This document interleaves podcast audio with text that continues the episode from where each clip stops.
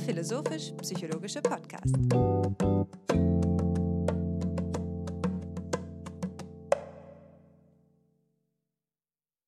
Herzlich willkommen, meine Damen und Herren, zu einer weiteren Episode von FIPSI. Mein Name ist Hannes Wendler und ich freue mich, Sie heute ein weiteres Mal hier bei uns begrüßen zu dürfen, bei der 127. Episode unseres Podcasts FIPSI, diese Episode wird ein besonderes Format haben, aber das darzulegen will ich dir, meinen lieben Freund und Co-Host Alexander Wendt überlassen. Alexander, wie steht's? Lieber Hannes, schöne Grüße in den Norden. Ich bin ja hier mittlerweile schon eher im Osten, als dass ich im Süden zu dir stehe. Und hier in Wien ähm, hält der Herbsteinzug auf dem Weg von der Straßenbahn zu meiner Wohnung konnte ich durch ein Blättermeer schreiten und das lässt einen doch vielleicht noch mehr als andere Jahreszeiten über den Verlauf des Jahres und die ähm, Entwicklung ähm, nachdenken und welche Transformation auch unser Podcast hier durchschritten hat. Ähm, es ist eine Errungenschaft, die wir haben, die wir erworben haben in einem Verlauf von mehr als zwei Jahren. Wir sind im dritten Jahr dieses, Podcasts. Wir haben uns diese ähm, an unserem Schweiß aberworben. Wir haben dafür viele Nächte zusammen verbracht. Und ähm, das ist etwas, was man ja auch einmal psychologisch reflektieren kann, worüber einmal, einmal nachdenken kann, was es überhaupt heißt, so einen Prozess, so einen kreativen, schöpferischen Prozess zu durchschreiten. Und auf diesen Gedanken sind nicht erst wir gekommen, ähm, sondern Zeitgenossen. Unsere Zeitgenossen, äh, psychologische Zeitgenossen, die sich gefragt haben, was denn eigentlich die Psychologie der Errungenschaft ist. Und das Glück ist uns heute zuteil geworden, dass wir ein Gespräch mit äh, diesen beiden Köpfen führen dürfen. Es handelt sich um Roland Meyerhofer und um Fabian Hutmacher, die ich beide ganz herzlich begrüßen möchte. Vielen Dank für die Einladung. Schön, dass wir hier sein dürfen. Dem kann ich mich nur anschließen. Ebenfalls vielen Dank und ich freue mich auf einen interessanten Podcast. Ja, die Freude ist natürlich ganz unsererseits und ähm, ich freue mich, dass es jetzt äh, ein weiteres Mal zu einer gemeinsamen Aufnahme kommen darf. Bei dir, Fabian, darf ich das so formulieren. Mit dir, Roland, freue ich mich über unser gemeinsames erstes Mal. Jetzt, als du, ähm, Alexander, gesagt hast, wie sich der Podcast entwickelt hat und dass wir im sozusagen im dritten Jahr nach vielen schweißgebadeten Nächten hier äh, zusammenkommen, musste ich an ein Bild denken, das wir früh im Podcast schon bemüht haben. Ich glaube, etwa am Ende des ersten Jahres habe vor allem ich immer gesagt, dass wir, wenn wir diese Zeit jetzt in Krafttraining gesteckt hatten, hätten, wenn wir ins Fitnessstudio gegangen wären, anstatt hier an den Schreibtisch, dass wir gut durchtrainiert wären. Ja, vielleicht hätten wir nicht nur ein Sixpack, sondern schon Ansätze eines Eightpacks oder was auch immer, wenn man ein Jahr wirklich mit dieser Regelmäßigkeit Eisen hebt, ja, da sieht man Erfolge. Jetzt nach drei Jahren kann man es sich kaum noch ausmalen, was da stehen würde. Vermutlich würden wir Muscle-Ups in Dutzenden machen. Wir würden nie nur einen Satz trainieren, sondern immer Supersets mit vier Übungen hintereinander. Keine Rast. Ja, und dementsprechend verhält es sich auch in diesen Diskussionen. In meiner Wahrnehmung sind wir in den Supersets der, der Diskussionen angelangt. Das ist dementsprechend nur passend, dass wir hier zu viert sitzen. Wir können diese Perspektivenvielfalt jetzt eben inzwischen auch schon auffangen. Wir haben ein gewisses ein, eine gewisse Fähigkeit und eine Routine erlangt im Verfassen dieser Sprechbeiträge, die wir hier im Podcast-Format zusammen aufzeichnen. So viel zum Präludium. Jetzt ähm, mache ich mich an die Vorstellung unserer Gäste. Ähm, irgendwann muss der Spaß auch aufhören, nicht wahr? Und es muss zur Sache gehen. Ähm, ich freue mich, äh, eben diese Tradition von FIPSI fortsetzen zu dürfen, dass wir zumindest eingangs ein paar Worte über die ähm, Biografie und die Person unserer Gäste äh, zum Besten geben dürfen. Wir fangen an mit Fabian Hutmacher, Dr. Fabian Hutmacher, der heute zum fünften Mal hier bei uns im Podcast äh, spricht und ähm, den wir in der 31. Episode zum Homo Narrator, also der narrativen Konstruktion menschlicher Identität, auch schon ausführlich vorgestellt haben, weswegen ich mich jetzt zunächst kurz fassen äh, möchte, aber eben auch nicht nichts über dich sagen will, äh, Fabian. Also Dr. Fabian Hutmacher ist derzeit als Postdoc tätig am Lehrstuhl für Kommunikationspsychologie und neue Medien an der Universität Würzburg. Seit 2020 ähm, wurde er promoviert, ist er promovierter Psychologe mit einer Arbeit zum Thema Exploring the Limits of Perceptual Long-Term Memory. Seine Hauptforschungsgebiete, die sehr zahlreich und heterogen sind und sicher eben nicht ganz in diesen Punkten, die ich jetzt nenne, wiedergegeben werden können, aber dennoch versuche ich es. Seine Hauptforschungsthemen betreffen eben Lernen und Wissenserwerb in modernen Gesellschaften, die motivierte Informationsverarbeitung, die sogenannte Motivated Cognition auch manchmal, dann äh, Prozesse des Erinnerns und der Identitätskonstruktion, was eben in der 31. Episode auch ein Thema wurde, das autobiografische Erinnern über die Lebensspanne und eben auch die Geschichte und Theorie der Psychologie, die, die ihn besonders mit dem Ansatz unseres Podcasts hier äh, verbindet. Fabian hat sich eben durch jetzt zahlreiche Auftritte bei uns ähm, ausgezeichnet. Äh, was mir besonders gefällt an der Dynamik, die sich ergibt, ist, dass du Chipsy gewisserweise auch als eine Ressource begreifst, die du bespielen kannst. Genauso ist das hier gemeint, eine offene Plattform, ein Forum zur Diskussion, in der wir eben gemeinsame Projekte ähm, der interessierten Öffentlichkeit zur Verfügung stellen können. Aber, und das ist für mich sogar noch der ausschlaggebendere Punkt daran, in dem wir eben die Gelegenheit haben, darüber miteinander zu diskutieren, also einen sachlichen Austausch unter Kollegen ähm, anstimmen können. Also insofern ist es sehr schön, dass du nochmal hier bist, lieber Fabian. Ähm, jetzt komme ich zu unserem zweiten Gast. Ähm, Dr. Roland Meyerhofer ist seit 2018 als wissenschaftlicher Mitarbeiter am Lehrstuhl für pädagogische Psychologie an der Universität Regensburg tätig. Seine Forschungsschwerpunkte betreffen äh, die methodologischen, wissenschaftstheoretischen und soziohistorischen Dimensionen der Psychologie. Seit ähm, zwei, äh, bis 2004 hat Roland Meyerhofer ein Magisterstudium absolviert, das 2005 mit einem Staatsexamen für das Lehramt in Geschichte und Englisch an der Universität Regensburg abgeschlossen wurde. Darauf folgten einige Jahre freiberuflicher Tätigkeit in verschiedenen Rollen, die mit Schriftstellerei zu tun haben. Bis 2018 schrieb Roland Meyerhofer an einer Promotionsarbeit in alter Geschichte an den Universitäten Trier und Regensburg zum Thema Massaker in der griechischen Antike, Menschen und Gesellschaften in Extremsituationen zur Zeit Alexanders III. und des Peloponnesischen Krieges. Zu den wichtigsten Publikationen oder besser gesagt zu den jüngsten Publikationen von Roland Meyerhofer zählen eine Reihe von Arbeiten, drei möchte ich davon nennen. Zunächst eine Arbeit gemeinsam mit dem anderen Gast Fabian Hutmacher von 2022 mit dem Titel Psychology as a Historical Science Theoretical Assumptions, Methodological Considerations and Potential Pitfalls in der Zeitschrift Current Psychology.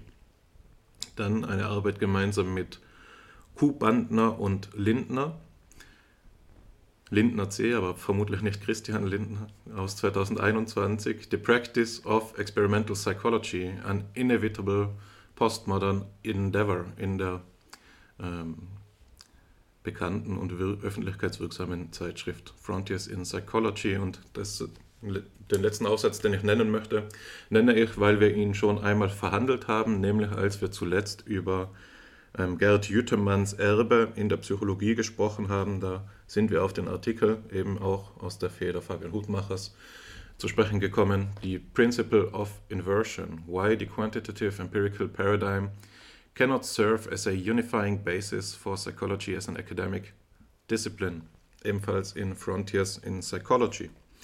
Jetzt habe ich gesagt, ich benenne nur drei der Arbeiten unseres zweiten Gastes, aber implizit benennen wir natürlich vier, denn was uns heute zusammenbringt, ist er gerade eine größer angelegte Herausgeberschaft, die unsere beiden Gäste in Zusammenarbeit durchgeführt haben. Es ist in jüngster Zeit ein Sammelband erschienen, mit, der dem Thema der Errungenschaften gewidmet war. Ja, eine psychologische, historische Auseinandersetzung mit eminenten Leistungen, sowohl in der Geschichte als auch in der Gegenwart. Und insofern freue ich mich, dich, Roland, aber eben auch dich, Fabian, hier bei uns begrüßen zu dürfen und zu diesem interessanten Thema ins Gespräch zu kommen. Im Zentrum unseres Gesprächs soll die Auseinandersetzung mit einem Sammelband. Der Titel ist, um das einmal ganz explizit und in voller Länge wiederzugeben, Errungenschaften, historische und psychologische Perspektiven auf eminente Leistungen und ist an, als Band 10 erschienen in der Reihe Die Psychogenese der Menschheit.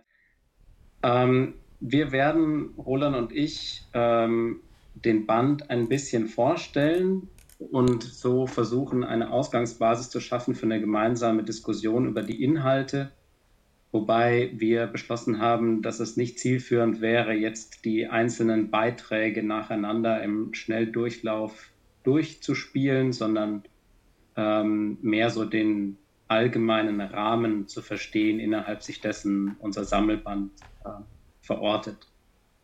Das Ziel, das wir verfolgt haben mit unserem Sammelband, war in gewisser Weise eine Begriffsklärung oder die Klärung eines Konzepts äh, der eminenten Leistung und diese konzeptuelle Klärung vorzunehmen, indem wir zwei Perspektiven miteinander verknüpfen, nämlich auf der einen Seite eine historisch-gesellschaftliche Perspektive und auf der anderen Seite eine individuelle Perspektive. Also wir wollten wissen oder der Frage nachgehen, welche gesellschaftlichen Rahmenbedingungen eigentlich gegeben sein müssen, damit eben Errungenschaften und eminente Leistungen hervorgebracht werden können, einerseits und welche individuellen Eigenschaften Personen mitbringen müssen, damit eben die Hervorbringung eminenter Leistungen durch sie ähm, wahrscheinlicher wird.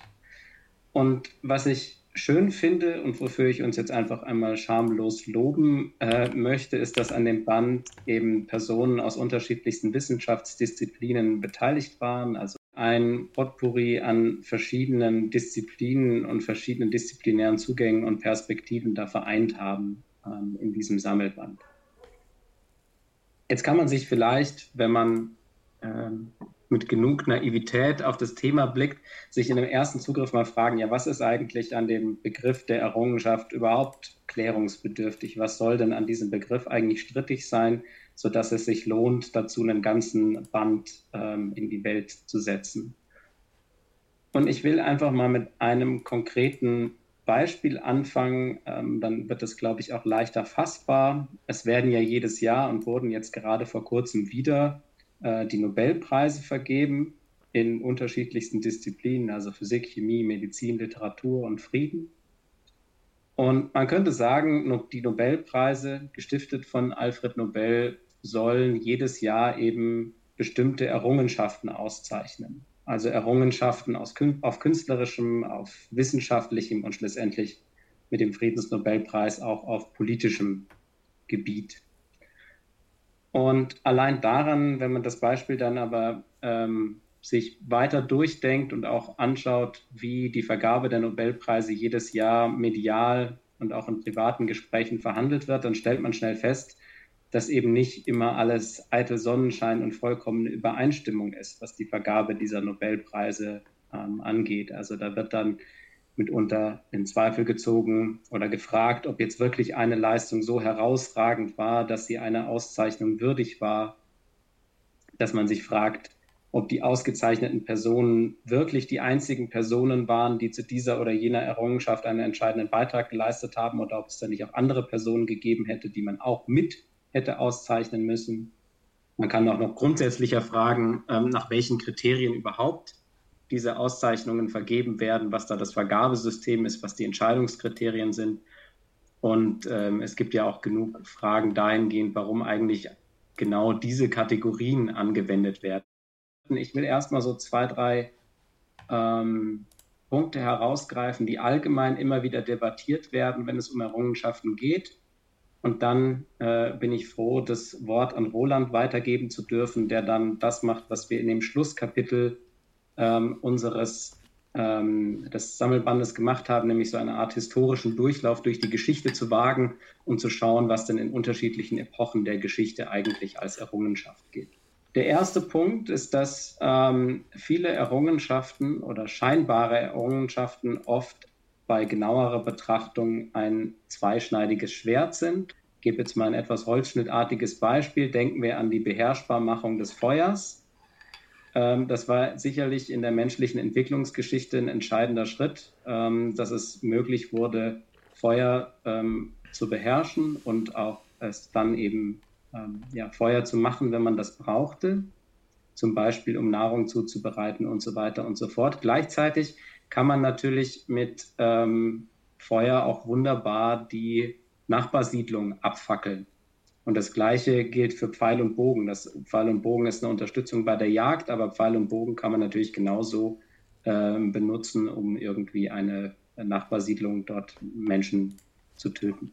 Das ist also der, der erste Punkt, der bei Errungenschaften immer, äh, immer wieder angezweifelt wird oder in Zweifel gezogen wird.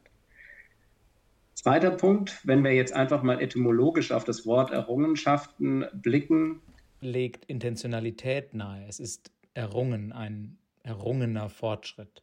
Gleichzeitig gibt es aber, wenn man die in die Geschichte der Menschheit schafft, ähm, genug Situationen, in denen man Zweifel daran haben kann, dass diese Art von Intentionalität tatsächlich vorlag. Also ein schönes Beispiel äh, dafür ist die Entdeckung des Penicillin durch Alexander Fleming dass er nicht etwa dadurch entstanden ist, dass er äh, wusste, ne, wie man jetzt irgendwie Antibiotika entwickeln kann oder eine konkrete Idee hatte, sondern ähm, Alexander Fleming hat sich für Staphylokokken ähm, interessiert und durch Zufall ist in einer seiner Petrischalen ähm, ein, ihm versehentlich ein Schimmelpilz hineingeraten. Und dann hat er eben festgestellt, dass dort, wo sich dieser Schimmelpilz ausgebreitet hat, ähm, die Staphylokokken sich nicht ausbreiten. Und das war dann eher so eine Art ähm, Zufallsnebeneffekt seiner Auseinandersetzung, die dann zur Entdeckung von, von Penicillin geführt hat.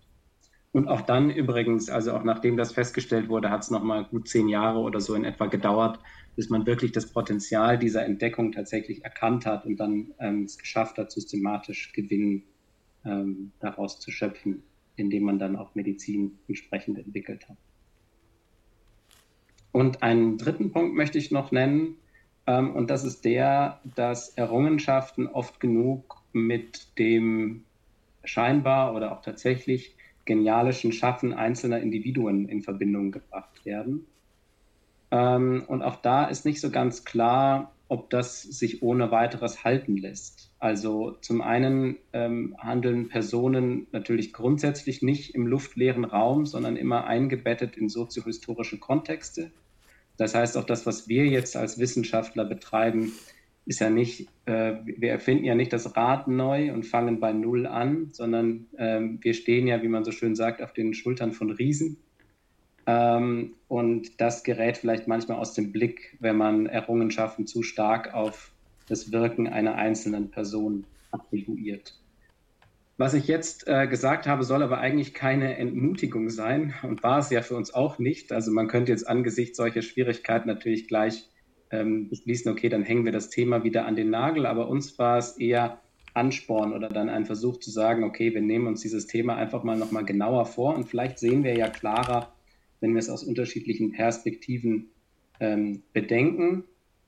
Denn auf zumindest einer alltagssprachlichen e-, Ebene erscheint uns ja das Sprechen von und über Errungenschaften durchaus intuitiv plausibel. Also es wäre vielleicht doch auch schräg, wenn man diese Idee, dass es bestimmte Entwicklungen geben kann, dass es Fortschritte geben kann, die die Welt ähm, wirklich in einer positiven Hinsicht verändern oder verändert haben, wenn man die einfach auf die Müllhalde werfen würde und so tun würde, als könnte es überhaupt gar keine ähm, Entwicklungen geben.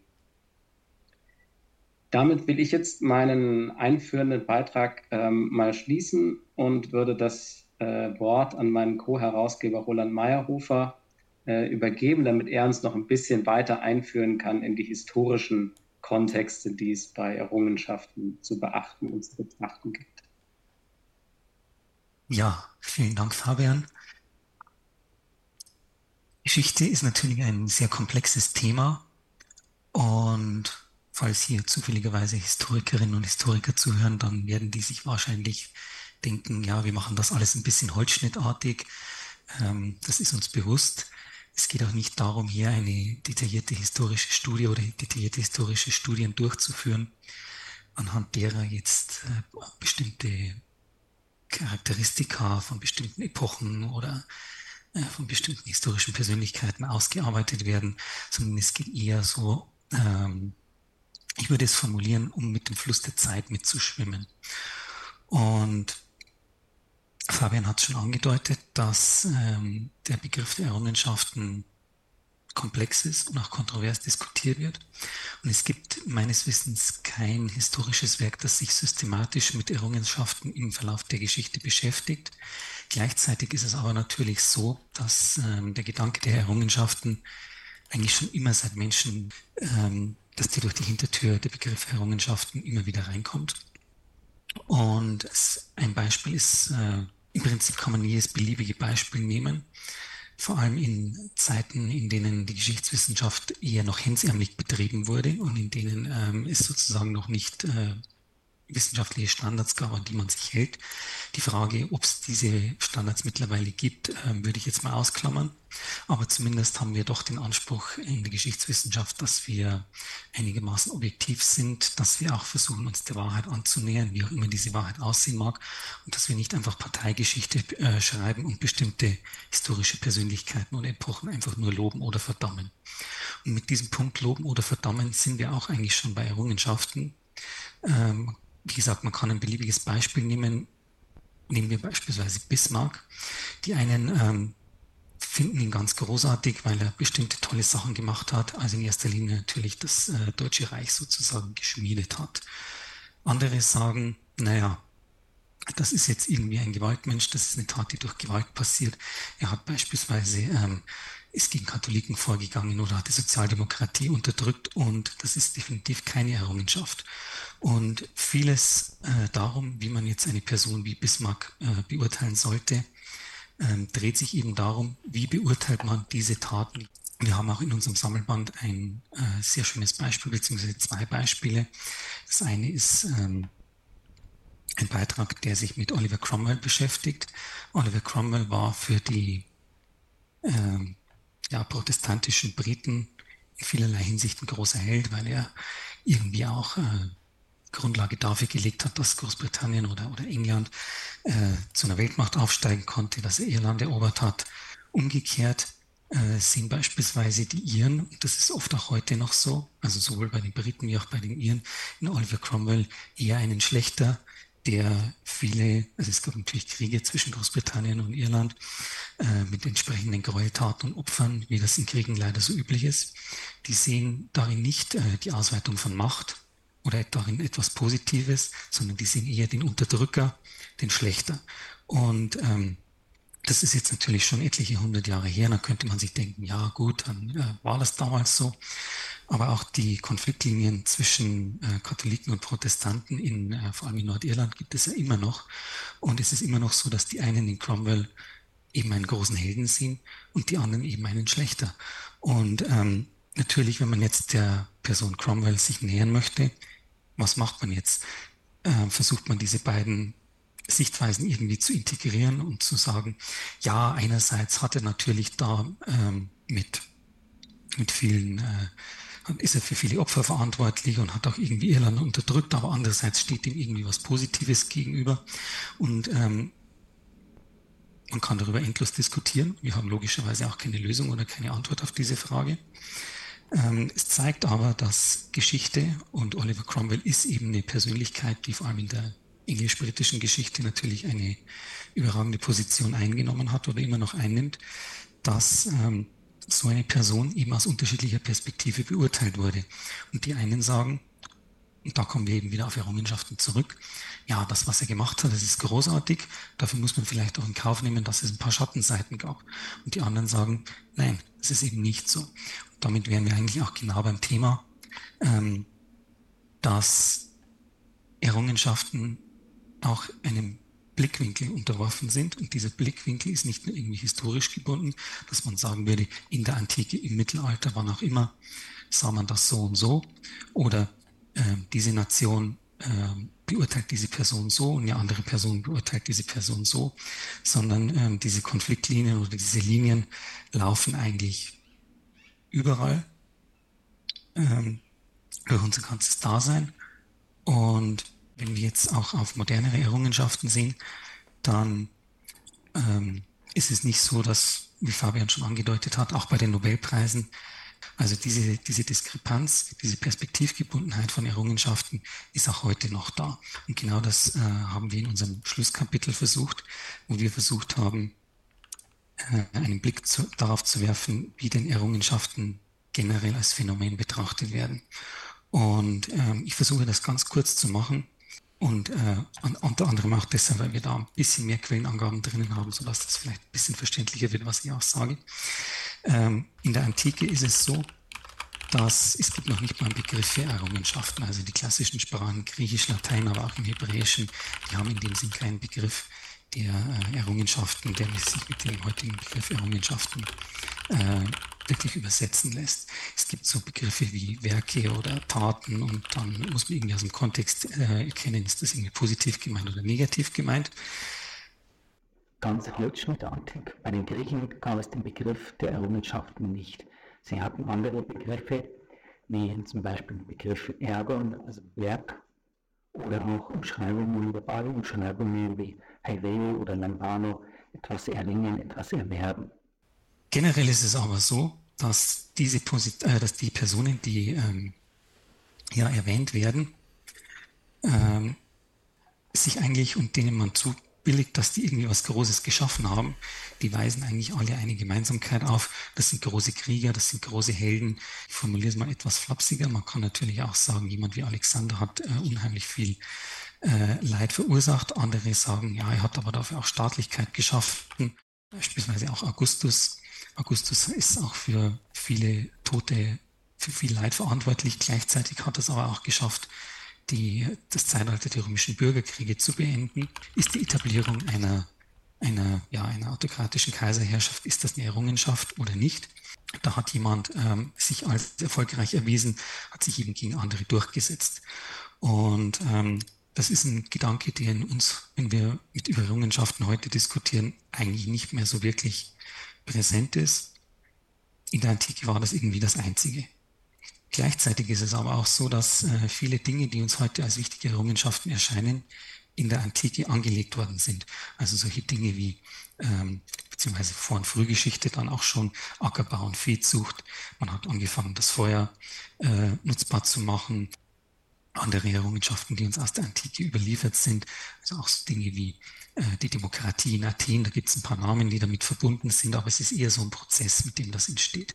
Das sind Dinge, die für uns heute eher als Errungenschaften äh, erscheinen, also die Schrift, mit der man eben Wissen festhalten kann. Wer hat die erste Bibliothek gegründet, die dieses Wissen sammelt? Sowas ist, spielt für die Antike keine Rolle, das geht einfach verloren.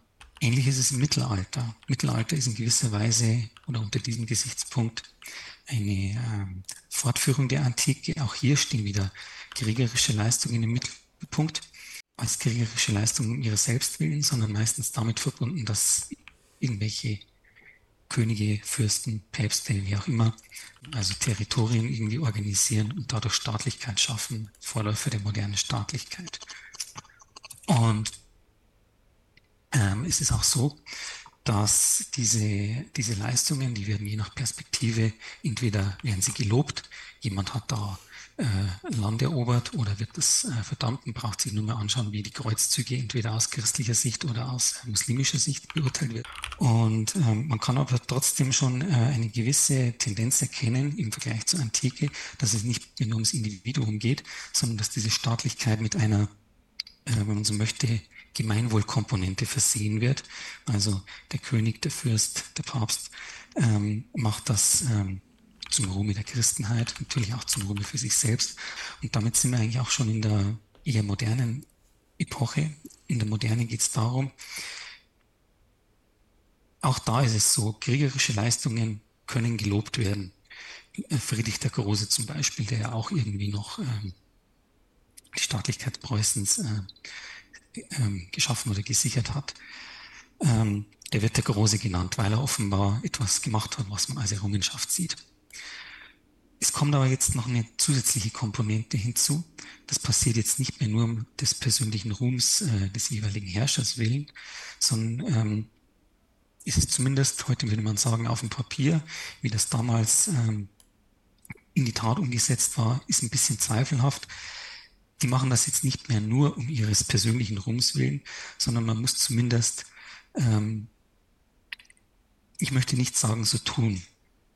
Aber man äh, muss es äh, zumindest auch berücksichtigen, dass das, was man macht als Herrscher, wenn ich jetzt versuche, meinen Staat zu erweitern, dass das irgendwie auch ähm, dem, der restlichen Bevölkerung zugutekommt, dass äh, irgendwie, sei es nur, dass der Ruhm der Nation gemehrt würde. Ähm, wir wissen, ich glaube, es ist unstrittig und ich glaube, die meisten würden das auch so unterschreiben, dass ähm, die, die Reichtümer, die in, äh, die in derartigen Prozessen geschaffen worden sind, also als äh, Nationen entstanden sind, dass die natürlich nur einer kleinen Schicht äh, zugute kamen und für die meisten Menschen ist relativ egal war, wo sie auch gelebt haben. Trotzdem ist es so, dass beispielsweise mit der Nation, dass man sich doch irgendwie als, als Franzose, als Brite, was auch immer fühlt und dadurch auch, und da kommt jetzt die psychologische Komponente mit rein, ähm, dadurch auch einen Wert sieht und das auch als Errungenschaft sieht. Also wenn mein Land irgendwo Zeitalter des äh, Imperialismus ganz im fernen Osten, im fernen Afrika irgendwo einen Krieg gewonnen hat, ähm, hatten viele Leute persönlich nichts davon. Sie fanden das aber trotzdem gut. Und ähm, eben weil es verkauft wurde, ist die Frage, ob es verkauft wurde oder ob es tatsächlich so gesehen wurde. Ähm, dass äh, das etwas ist, was allen zugutekommt. Gleichzeitig gibt es aber auch, wird dieser Gedanke lässt sich noch ein bisschen weiterspinnen. Es äh, gibt dann die ersten Ansätze, tatsächlich ähm, das Leben der, äh, ich sag's mal, Normalbevölkerung zu verbessern. Äh, man fängt dann an, irgendwie äh, ja, äh, Kanalisationen zu bauen, äh, Krankenversicherungen einzuführen. Also wir sind jetzt hier schon gut im 19. Jahrhundert.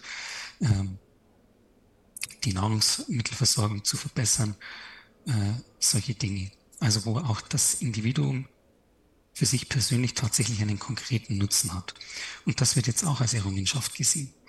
Und dieser Gedanke, dass äh, Errungenschaften eben nicht nur dem Ruhm des Herrschers dienen, sondern dass diese Errungenschaften ähm, langsam mehr oder weniger dazu übergehen, ähm, die breite Bevölkerung zu nutzen, ist eigentlich ein Gedanke, der denke ich, ziemlich klar mit dem äh, verbunden ist, was wir heute unter Errungenschaften be bezeichnen. Also die Leute, die, Fabian, du hast es gesagt, die den Nobelpreis bekommen haben, die bekommen ja nicht, weil die irgendwie äh, für sich eine große Leistung äh, bekommen haben. Und äh, dementsprechend hat sich der Begriff der Errungenschaften eben auch gewandelt und dass eben mit der Errungenschaft ganz klar auch die Komponente verbunden ist. Das ist etwas Gutes, wovon die breite Masse etwas hat und nicht nur eine Errungenschaft, die jemand persönlich im Kampf errungen hat. Also sozusagen dieser Charakter des Erringens, das ist etwas Gutes für alle, beispielsweise Penicillin. Natürlich profitieren alle davon, wenn man bestimmte Krankheiten äh, mit Antibiotika bekämpfen kann. Und ich denke, dass äh, dieser Wandel, den ich jetzt hier kurz skizziert habe, auch sehr gut zeigt, wie perspektivgebunden unsere Vorstellungen von Errungenschaften sind. Und ähm, das soll jetzt kein Schlusswort sein. Ich denke, wir steigen jetzt in die Diskussion ein, dass ähm, äh, und dieser perspektivische Wandel, dass wir uns erstens bewusst werden, dass es so einen perspektivischen Wandel gibt, das zweitens dazu führt, dass wir vielleicht auch unsere eigene Position nicht immer absolut setzen und drittens, dass ähm, eben Errungenschaften ein sehr, sehr schönes Beispiel dafür sind, ähm, dass man kom komplett gegensätzliche Dinge, also wie gesagt, früher war es eine große Errungenschaft, wenn ich möglichst viele Leute umgebracht habe. Heute ist es eine Errungenschaft, wenn ich möglichst viele Leute rette, dass ähm, äh, derartige Wandlungsprozesse passieren in der Welt, auch uns betreffen. Und da würde ich auch gerne wieder den Bogen von der äh, Geschichtswissenschaft oder von äh, eher allgemeinen Strukturen auf die Psychologie zurückschlagen, die sich eher mit dem Individuum selbst betrifft. Wir sind natürlich alle in irgendeiner Form an diesem Prozess beteiligt und das ist eher die Aufgabe der Psychologie, hier mal zu schauen, was macht das mit uns, was passiert hier, während die Geschichte hier diese größeren Strukturen im Auge hat.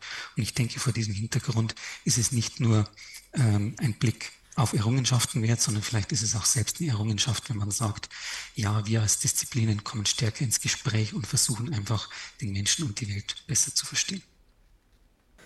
Ich bedanke mich bei euch beiden für die Einleitung, die schon jetzt unter Beweis stellt, dass sich hinter diesem Wort doch so einige Probleme identifizieren lassen. Und ich muss eingestehen, dass ich sie alle faszinierend finde.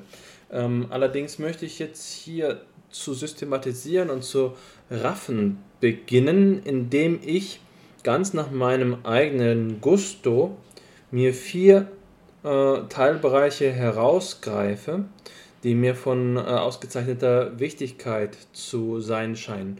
Und das, was ihr beide betont habt, ist vielleicht einfach mal der erste Bereich, diese Idee des perspektivischen Wandels, die Relativität der historischen Perspektive, die Kriterien der Evaluation und des Werturteils, die sich ändern, wobei sicherlich immer wieder die Frage sich ergibt, ob das eine Kontinuität ist, ob es hierbei sozusagen Phasen der historischen Entwicklung gibt, die sich wiederholen und man zu einem positiven Urteil gegenüber den ähm, sozusagen den Helden des Schlachtfelds unter bestimmten Voraussetzungen kommt, die sich wiederholen oder es da gewisserweise eine Einzigartigkeit der Epochen gibt und Unvergleichbarkeit in der Geschichte besteht. Eine sehr alte Frage, die Frage nach dem Historismus, inwiefern die Kriterien, mit denen wir die Geschichte beurteilen, diejenigen von so etwas wie Geistes- oder ähm, geschichtswissenschaftlichen Gesetzen sein können oder ob jede historische Konfiguration einzigartig ist. Also ähm, ist es so, dass wir zu, einem, zu einer Einsicht durch die Reflexion auf die Geschichte kommen, dass die Entwicklungen der Beurteilung von Errungenschaften sich doch so verhalten, dass es ein übergeordnetes äh, Strukturmuster gibt. Das ist eine Frage, die es sicherlich zu ähm, diskutieren wert ist. Aber bevor ich in Details gehe, möchte ich noch die anderen drei Themenfelder benennen von denen ich gerade schon gesprochen habe. Ein zweites Feld ist gewisserweise die Unzeitgemäßheit eures äh, Buches, eures Sammelbandes. Und das ist wohl das Thema der Helden und der Genies selbst.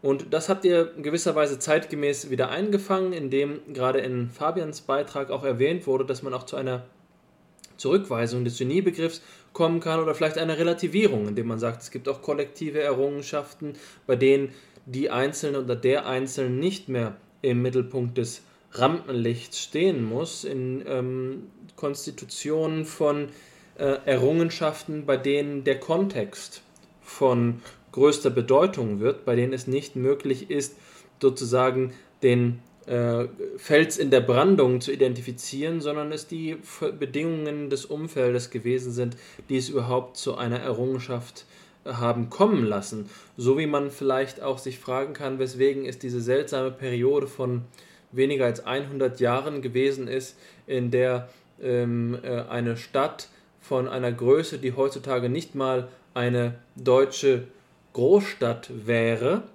so große Geister wie diejenigen von Sokrates, Platon und Aristoteles hervorgebracht hat, dass noch Jahrtausende später ihre Gedanken für, die, äh, für den Höhepunkt der Menschheitsgeschichte äh, und der hm, Geistesgeschichte der Menschheit gehalten werden. Also hier so etwas wie ein Genius Loci zu identifizieren, hier den Kontext zu artikulieren, um ähm, den Blick nicht nur auf die Einzelleistung, auf die Heldentat, auf die Großtat, auf den Kraftakt des Einzelnen zu wenden, sondern eben auch äh, zu fragen, was sind die Bedingungen von Genialität? Eine zutiefst psychologische Frage, eine Frage, die immer wieder in der Psychologie aufgegriffen worden ist und im, unter diesen vielen Beiträgen dazu fallen mir gerade Julius Bahle ein, der das Ganze auch auf eine phänomenologische Perspektive betrachtet hat und Güler Revisch, der in ähm, Amsterdam, wenn ich mich richtig erinnere, als ein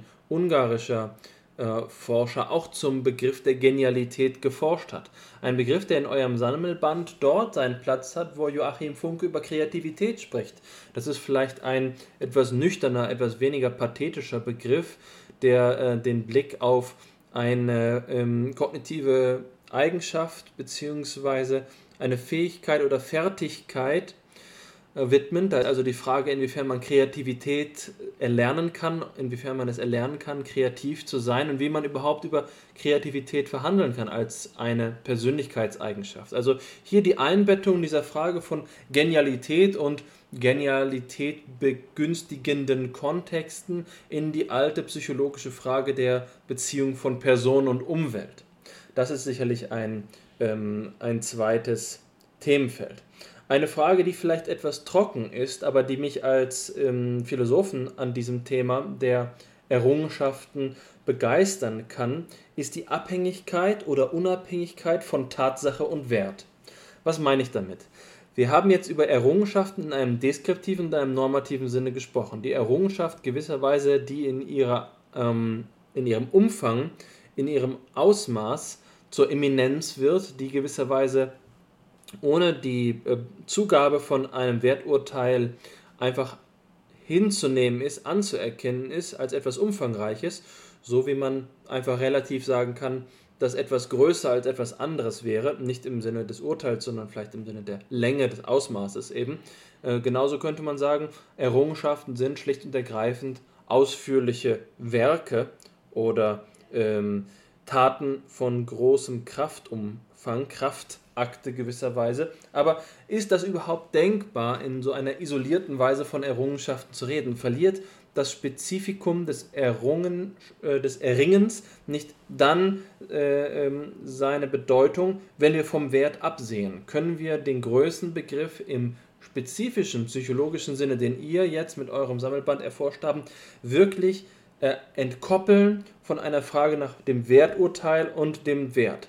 Und das ist in der Geistesgeschichte, in der Philosophie immer wieder als so eine knifflige Dyade, als eine Dichotomie betrachtet worden, die Tatsache-Wert-Dichotomie, die zum Beispiel bei David Hume ihren Ausgangspunkt hat, wenn es darum geht zu sagen, dass Werte ein äh, dem, bloß dem Subjekt zukommenden und von Fakten unabhängiger äh, Sachverhalt sind, sodass man letztlich auch zu dem, ähm, zu dem Urteil kommen muss, dass man über diese subjektiven Werturteile nicht streiten kann, dass man sie nicht verhandeln kann, dass es eben nur eine Geschmacksfrage ist, was äh, nun eine Errungenschaft sei und was keine Errungenschaft sei. Und das kann man natürlich auch wunderbar mit dieser historischen Perspektive in Verbindung bringen, dass es eine gewisse Beliebigkeit erhält, Wertfragen zu stellen.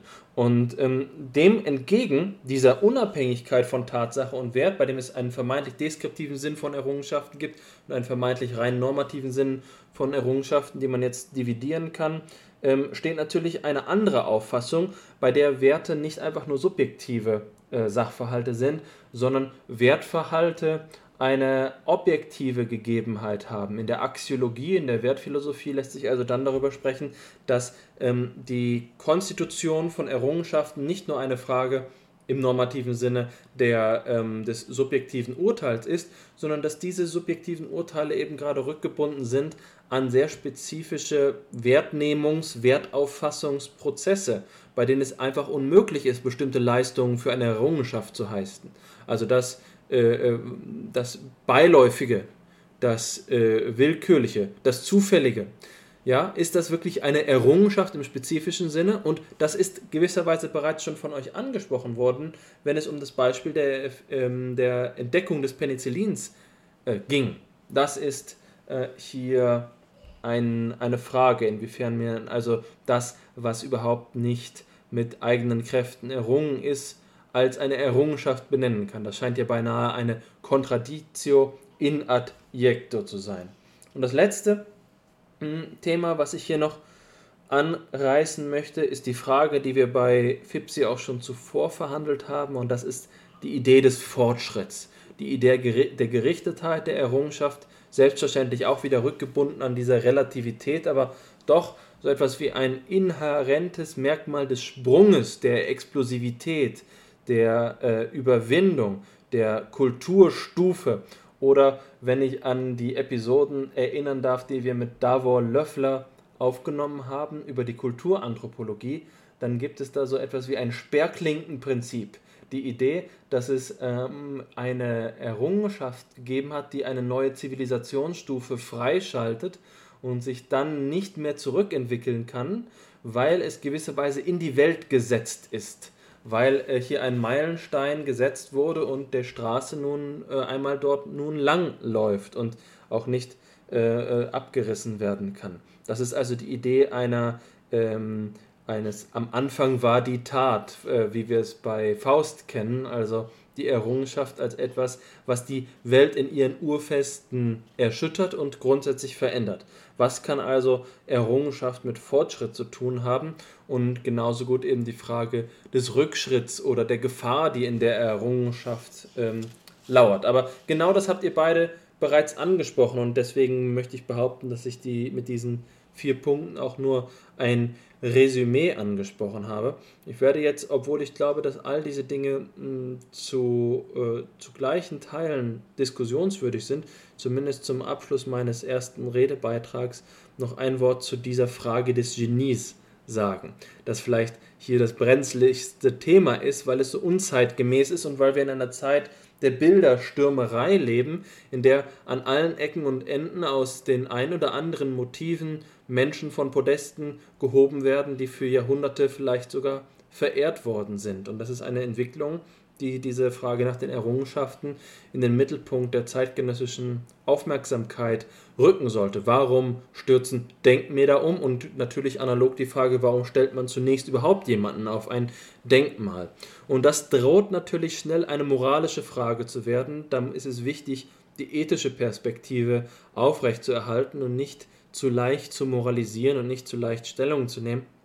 Und das will ich auch hier ähm, vermeiden. Also, wenn man über Genialität der Einzelperson spricht, dann erinnere ich mich an eine Argumentation, und da bin ich vermutlich hier jetzt im richtigen Kreis, denn Roland wird dazu sicherlich etwas zu sagen haben, die Frage danach, inwiefern Homer überhaupt eine einzelne Person gewesen ist oder nicht vielmehr ein Kollektiv. Und die gleiche Frage ist, glaube ich, auch mal bezüglich Shakespeares ähm, aufgestellt worden. Also inwiefern es hier nicht auch genauso gut eine Gruppendynamik hätte geben können, die die Leistungsfähigkeit des Kollektivs erhöht und deswegen ein überlebensgroßes, ein übermenschliches Werk in die Tat setzt. Also dass der eigentliche Übermensch gewisserweise das Kollektiv wäre, die Zusammenarbeit, das Team.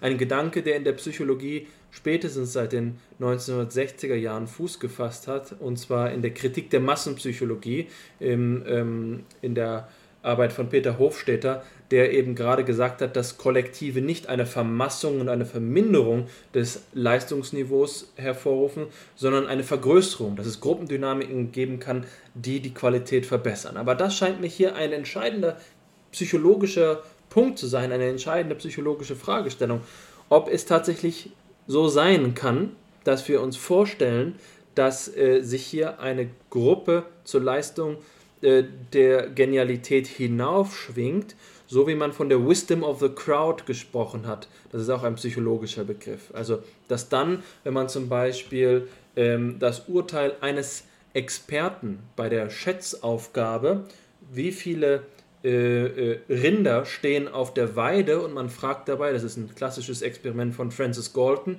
dem großen Psychometriker, man fragt dann jemanden, der ein äh, Viehhirte ist und man stellt das ins Verhältnis zu, dem, zu der Schätzung, zu der gemittelten Schätzung von 100 Laien, die nichts mit, ähm, mit, äh, äh, mit Vieh zu tun haben, dann ist die gemittelte Schätzung noch immer besser als die Schätzung des Experten. Dass es also vermeintlich einige Domänen gibt, an denen tatsächlich das Kollektiv die Leistung des Individuums überragen kann. Aber ich wage es doch sehr zu bezweifeln, dass dies generalisierbar ist auf jede Form der Leistung. Denn man denke an die Idee, dass man nun, äh, ähm, sagen wir mal, 1000 äh, äh, Otto-Normalverbraucher in einer Schachpartie im Mittelwert über den nächsten Schachzug entscheiden lässt, um dann zu hoffen, dass sie dazu imstande wären, Magnus Carlsen zu besiegen. Also den, ähm, den Schachspieler, der zwar gerade nicht Weltmeister ist, weil er freiwillig von dem Posten zurückgetreten ist, sondern äh, aber zumindest noch der Schachspieler mit der höchsten Elo-Wertung ähm, äh, der Gegenwart ist. Das äh, kann man sich ja nicht ausmalen, dass es in irgendeiner Weise eine Chance gäbe, dass also hier ähm, der, der, der mittlere Wert äh, wettbewerbsfähig wäre. Also ich wage doch zu bezweifeln, dass man diese äh, Kollektivität von Genialität ähm, ohne weiter, weiteres pauschal generalisieren dürfte und man mh, müsste doch vorsichtig sein, hier zwischen den Domänen zu unterscheiden, in denen vielleicht nicht doch gerade das Individuum zu Recht auch seinen Platz hat. Also das ist eine hoffentlich möglichst neutrale, ähm, wenn auch letztlich nicht ganz neutrale äh, ähm, Darstellung dieses Genialitätsproblems. Und damit habe ich schon einiges gesagt und bin zufrieden, euch den Ball wieder zurückspielen zu dürfen. Ähm, ich bleibe vielleicht einfach bei dem Punkt äh, der Frage nach dem, nach dem Genie oder nach der Rolle des Individuums bei der Hervorbringung ähm, von Errungenschaften. Ich glaube nicht, dass wir mit unserem Sammelband diese Frage eindeutig und endgültig lösen können. Also auch bei den Beiträgen, die innerhalb unseres Sammelbandes verhandelt werden, gibt es da durchaus unterschiedliche Perspektiven.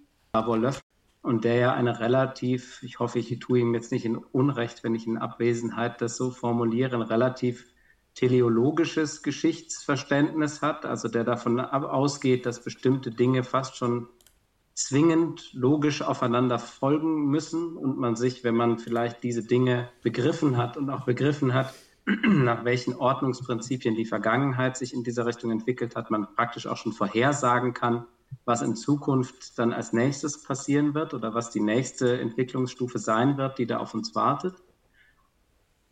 Und es gibt natürlich andere ähm, Beiträge, die das Ganze eher relativieren und, und in einen Kontext setzen. Ich glaube, dass die Wahrheit irgendwo in der Mitte liegt tatsächlich. Und ich glaube, man kann sich das eigentlich auch anhand dessen deutlich machen, was Alexander gerade eben gesagt hat. Also davon auszugehen, dass wenn man allen Menschen eine gewisse Zeit und gewisse Ressourcen einräumen würde, über bestimmte Problemlagen nachzudenken, dass schon am Ende immer das Gleiche dabei herauskommen würde.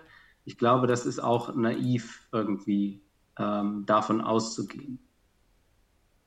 Gleichzeitig ähm, sollte man aber die Bedingungen von bestimmten Strukturen natürlich nicht unterschätzen. Das ist ja auch das, was man, naja, eben mit mehr oder weniger Erfolg ähm, auch im Wissenschaftssystem umzusetzen versucht. Also dass man ja staatlicherseits sich überlegt, wie müssen eigentlich solche Universitäten, wie müssen eigentlich solche ähm, Forschungseinrichtungen gestrickt und gebaut sein, um die Hervorbringung bestimmter Errungenschaften, um das Finden von Lösungen für bestimmte drängende Probleme unserer Zeit dann auch wahrscheinlicher ähm, zu machen.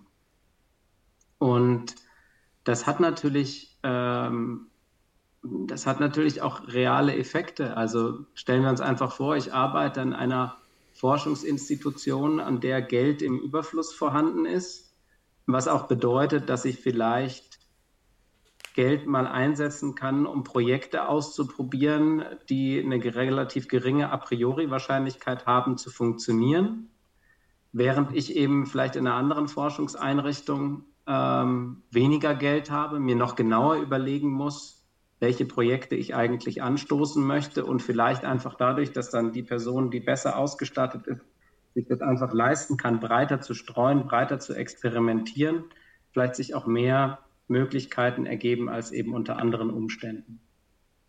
Und Alexander hat ja äh, vom Genius Loki gesprochen und ich glaube, vielleicht könnte man das so zusammenzubringen versuchen, dass man sagt, naja, wann scheinen denn in der Geschichte solche Ballungen auf, also an denen zu irgendwie an einer Zeit, an einem Ort plötzlich verschiedene oder geballt Menschen auftreten, die Dinge ähm, hervorbringen.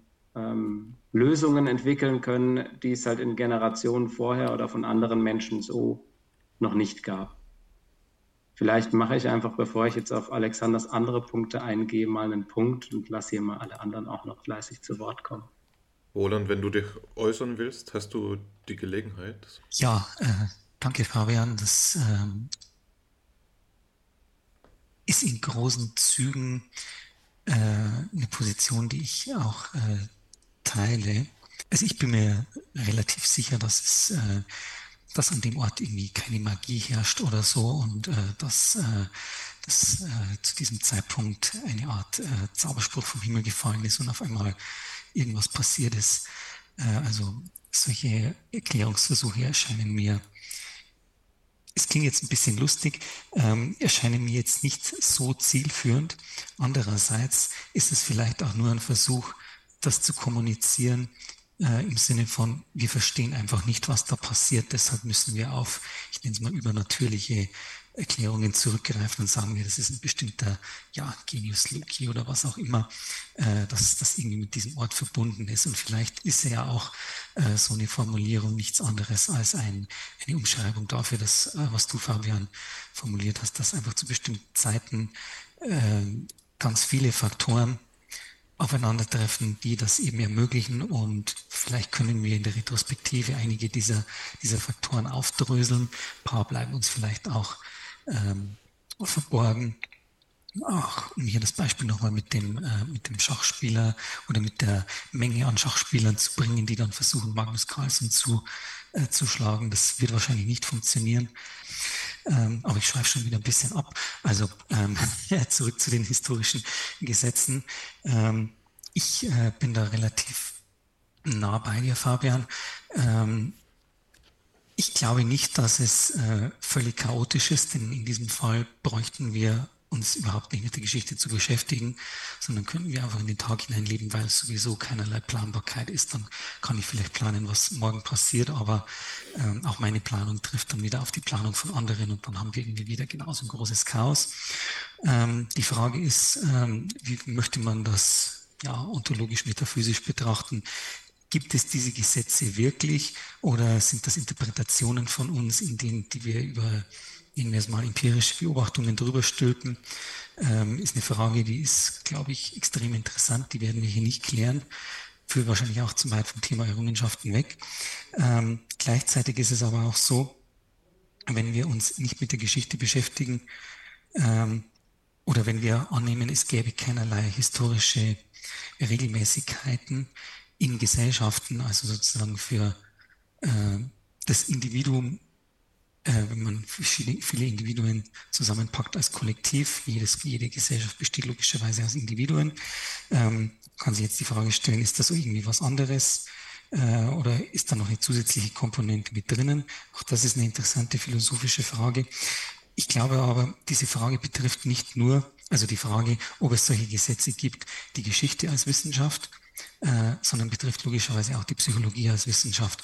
Wenn wir davon ausgehen, dass es äh, Gesetze gibt, nach denen der Mensch funktioniert und wir versuchen, die in der Psychologie zu finden, äh, beziehungsweise unser dieses Vorhaben macht nur Sinn, wenn wir annehmen, dass es diese Regelmäßigkeiten auch gibt. Wenn wir annehmen, es gibt solche Regelmäßigkeiten nicht, dann bräuchten wir eigentlich überhaupt keine psychologische Forschung machen.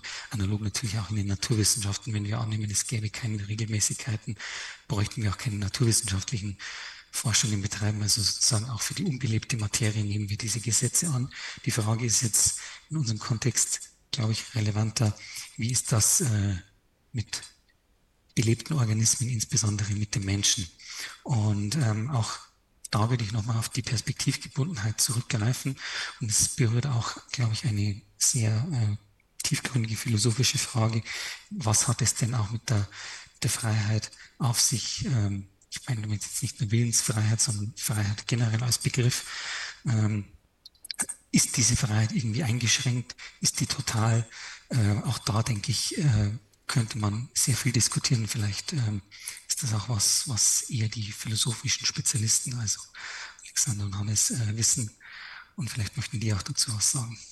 Ja, beim Flaschendrehen wäre jetzt ähm, der Flaschenhals bei mir gelandet, sozusagen. Ich bin an der Reihe und ich will mich gerne dazu äh, äußern. Ähm, zunächst einmal bedanke ich mich aber schon für die jetzt ähm, geführte Diskussion, die ich als sehr anregend erlebe. Ähm, bevor das Thema verklingt, will ich noch meinen Senf dazugeben. Ja? Also das ist die Frage nach dem Genie. Die Frage nach dem Genie als einer der äh, Punkte, die jetzt im Themenkreis der Errungenschaften eine Rolle spielt. Und als Alexander seine Vierteilung der Themen vorgenommen hat, die er zur Systematisierung angeboten hat, bin ich durch eine mehr oder weniger zufällige Assoziation auf eine äh, für mich ertragreiche Fährte gelenkt worden, nämlich auf die Verbindung von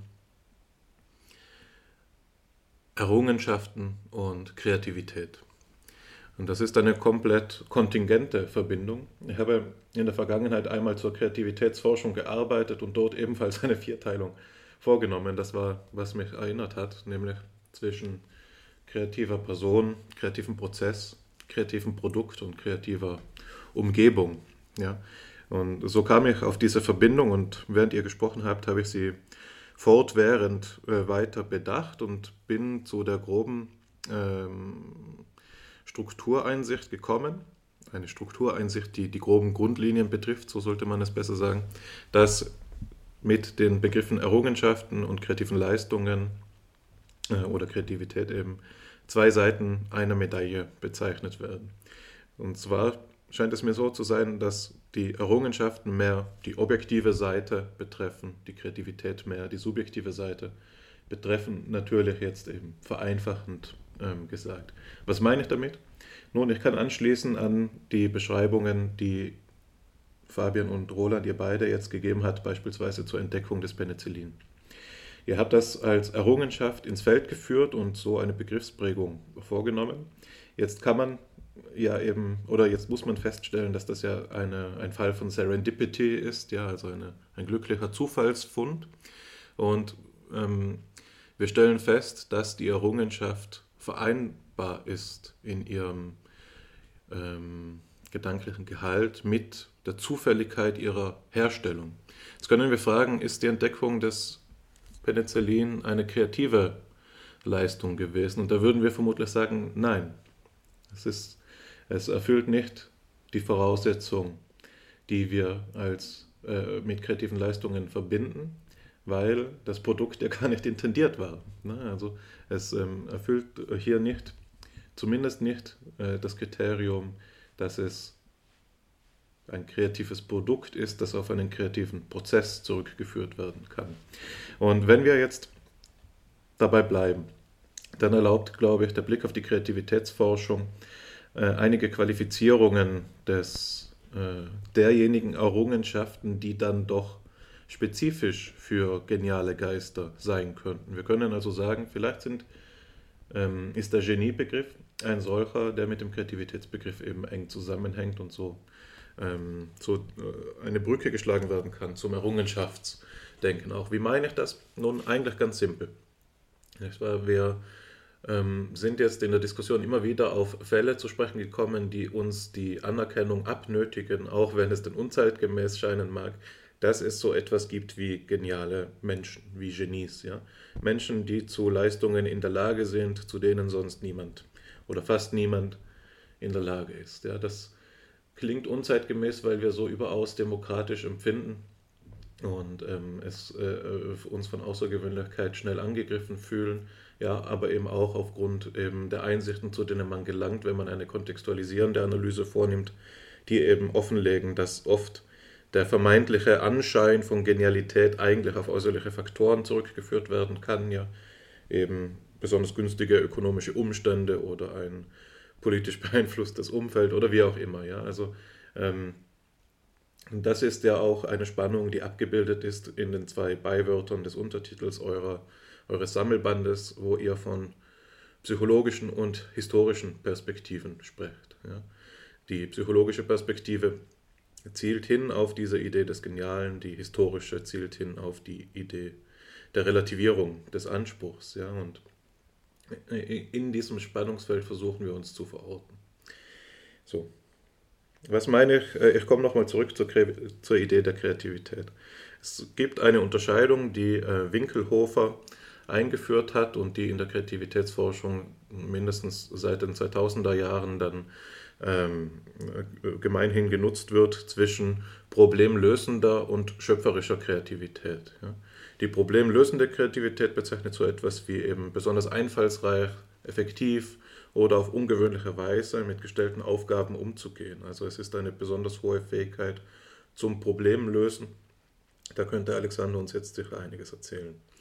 Die schöpferische Kreativität auf der anderen Seite ist eben ganz davon zu unterscheiden, weil sie ähm, mehr auf die Erschließung von noch ungeahnten Möglichkeiten abzielt. Ja? Also man könnte es vielleicht so sagen, da bediene ich mich jetzt wieder eines Begriffs von Alexander, dass in die schöpferische Kreativität eben auch das Problem finden mit hineingehört. Ja? Die problemlösende Kreativität ähm, äh, schließt das Problem finden aus, aber eine schöpferische Leistung kann gerade darin bestehen, Probleme zu entdecken, die bis dato verborgen waren. Ja? Also es ähm, ist nicht an das Lösen eines Problems geknüpft. Es ist nicht an einen irgendwie äh, gearteten Nutzenzusammenhang geknüpft, dass so eine Leistung im schöpferischen Sinne als kreativ charakterisiert werden kann. Und da sehen wir eben wieder einen Unterschied zu dem Errungenschaftsbegriff im engeren Sinne. Ja? Also, ähm, oder zumindest zu einer Teilbereich der Anwendung des Begriffs der Errungenschaften, wenn damit eben so etwas gemeint ist wie Penicillin, das zwar zufällig entdeckt worden ist, aber eben aufgrund seines ungemein großen Nutzens eine Errungenschaft darstellt, dann sehen wir, dass es eben ähm, nicht äh, äh, prinzipiell um so etwas geht wie ähm, ein Aufzeigen von noch mehr Problemgehalten. Ja? Also das ist eben auch etwas, das wir als Philosophen eher gewohnt sind zu denken, als wir es in kulturanalytischen ähm, Studien gewohnt sind. Ja? Der Philosoph ist oft um nichts dankbarer als um das Problem, das er noch nicht gesehen hat. Ja? Wohingegen man, wenn man im gesellschaftlichen Diskurs auf Probleme hinweist, man schnell mal Antipathie auch erntet, nicht wahr? Also das, ähm, das ist eine, eine weitere Qualifikation, die hier vorgenommen werden kann und die natürlich irgendwo parallel steht auch zu der Unterscheidung, die ähm, vielleicht bekannt ist, die jedenfalls bei Sternberg ähm, immer wieder auftaucht, ja einer der großen ähm, Kreativitätsforscher, die Unterscheidung zwischen Small C und Big C Creativity, also eine kleine Form der Kreativität, die auch in alltäglichen Leistungen wiedergefunden werden kann, wie zum Beispiel einer besonders geschickten ähm, Arrangierung der Möbel im, im Zimmer, ja, auch darin kann sich so etwas ausdrücken wie Kreativität. Und man kann eben sehen, dass manche Leute stellen alle Möbel einfach den Wänden entlang und dann würde man sagen, ja, das ist die Minimallösung, aber für Leute, die ein Talent für Interior Design haben, ähm, gestalten den Raum durch die Möbelpositionierung. Ja. Trotzdem würde man sagen, das ist eben eine kleine Kreativität, die sich da ähm, zeigt und die unterschieden werden muss von der eben Big C Creativity, der großen Kreativität die dann auf die objektiv kreativen Fähigkeiten ähm, abzielt, die man eben gemeinhin auch in Verbindung setzt mit dem Geniebegriff. Da würde es jetzt eben auf etwas hinauslaufen, das die gegebenen Bahnen sprengt, ja, das ähm, nicht nur auf eine Umgestaltung äh, des, des im Raum zur Verfügung stehenden ähm, äh, Platzes hinausläuft, ja, also im, im Zimmer zur Verfügung stehenden Lebensraum, hinausläuft, sondern dass etwas ganz Neues da hineinstellt. Und das ist jetzt vielleicht für das Beispiel Interior Design äh, schwer zu ersinnen, aber es gibt ja auch diese Konzepte von den neuen äh, Lebensumwelten in der Architektur, ja, organisches Design, wo unsere Möbel plötzlich wachsen oder ne, also die auch selbst Lebenszyklen durchleben oder ähm, solche Faltdesigns, die es dann erlauben, äh, neue Zimmertrennungen, also wie Wände wie aus dem Nichts herauszuziehen und so etwas. Das wären dann Fälle von Big C Creativity in, im Falle des Interior Designs oder eben etwas, das greifbarer ist, ist eben das große Werk des Philosophen, beispielsweise Nietzsches Zarathustra oder so etwas, das eben auf eine irgendwie auch genialische Weise eben etwas sagt, das bis dato noch nicht gesagt worden ist oder etwas so sagt, dass es das ausdrückt, was den Menschen immer schon auf der Seele gebrannt hat.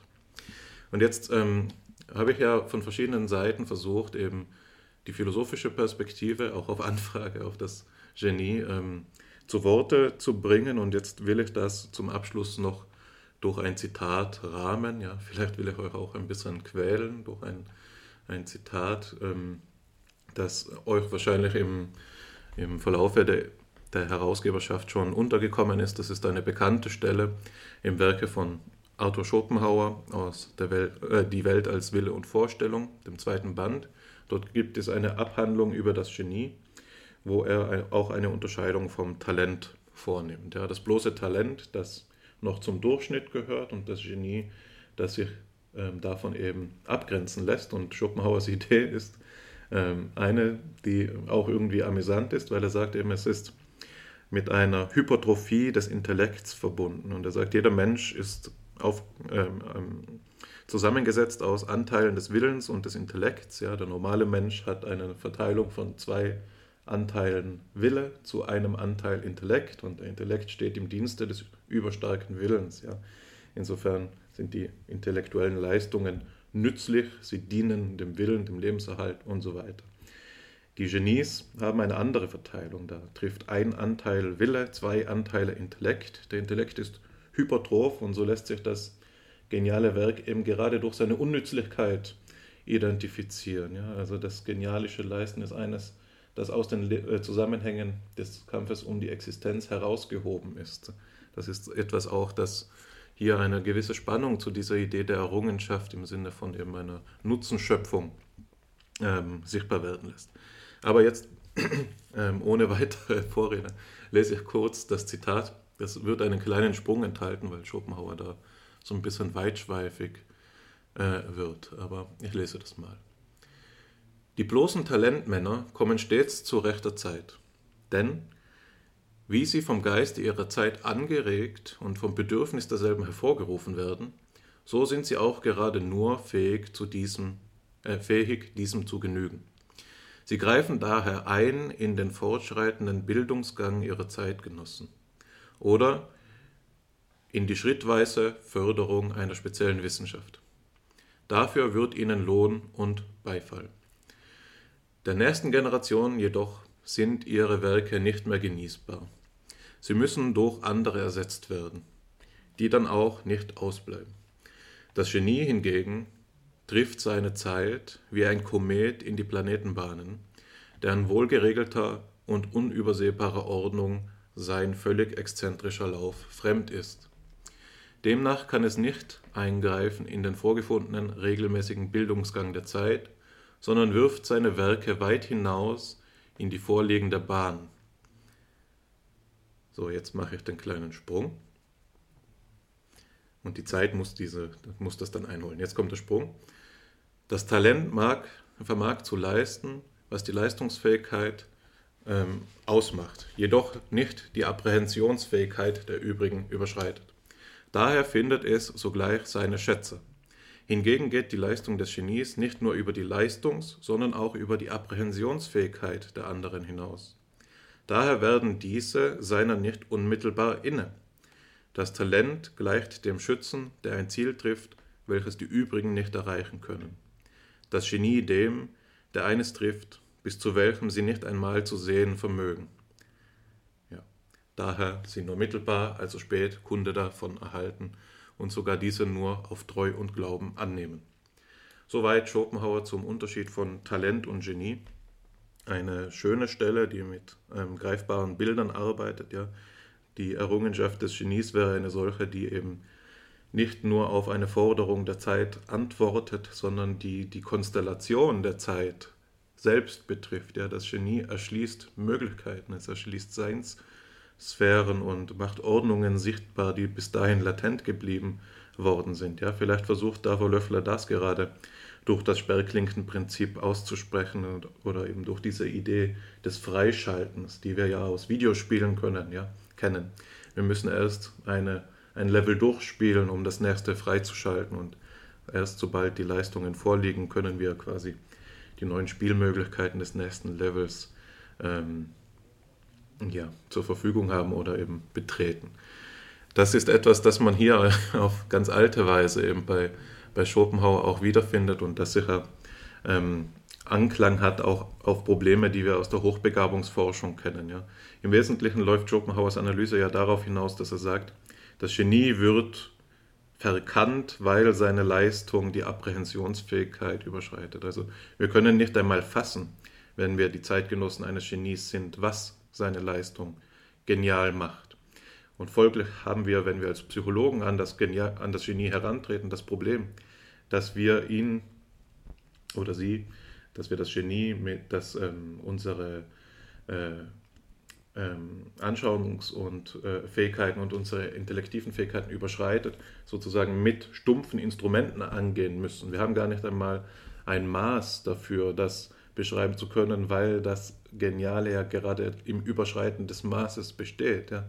Da sehen wir eine logische Grenze der Hochbegabungsforschung, die eben ähm, oft auch moniert wird. Ja. Man kann das ähm, wiederfinden, ich meine aber mit einem gewissen Komplexitätsverlust in der Rede davon, dass Intelligenztests in den ähm, oberen Perzentilen unscharf werden. Ja. Also die Differenzierung läuft besser zwischen 100 ähm, Punkten IQ und 115 Punkten IQ als zwischen 130 und 145 Punkten IQ. Ja, jemand, der 135 Punkte scored, könnte genauso gut einen IQ von 150 haben, einfach weil der Test da nicht mehr genau ist. Und ähm, so ähnlich kann man das hier mit der Genialität fassen. Also eine, eine Leistung des Genies mag uns als unnütz oder geradezu stumpfsinnig irgendwie äh, quirlig erscheinen, aber nur weil wir ähm, noch nicht die Mittel haben, es als das zu sehen, was es ist. Ja, also das ist ein Problem, das ich euch jetzt auftische, dass es hier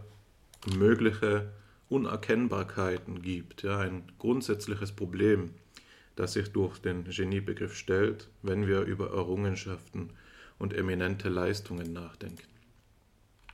Ja, das Schöne ist, um kurz auf die Metaebene zu gehen, dass ich angesichts deiner und eurer Ausführungen mich bestätigt fühle in der Wahl unserer Beiträge für den Sammelband. Denn ähm, nicht nur das Thema der Kreativität ist bei uns vertreten ähm, durch einen Beitrag von Joachim Funke, sondern auch das Thema der Begabung durch einen Beitrag von Rebecca Heinebaden und Tanja Bautzon ähm, über das Beispiel William Stern. Das heißt, ähm, ich glaube, das hast du sehr gut erkannt, dass das Fragen sind, die sich in dem Kontext stellen, wenn man sich mit Errungenschaften auseinandersetzt. Und die Lösung, die du vorgeschlagen hast, das Spannungsverhältnis zwischen Kreativität und Errungenschaften so aufzulösen, dass man sagt, naja, es gibt bei Kreativität eben Little C und Big C. Und mittlerweile, wenn man in die Forschung schaut, manchmal auch noch Mini C als weitere ähm, Unterscheidung. Also unterschiedliche Kreativitätsgrade, dann sprechen wir, glaube ich, über Dinge, die sich im Bereich dieser Big C-Kreativität ähm, abspielen.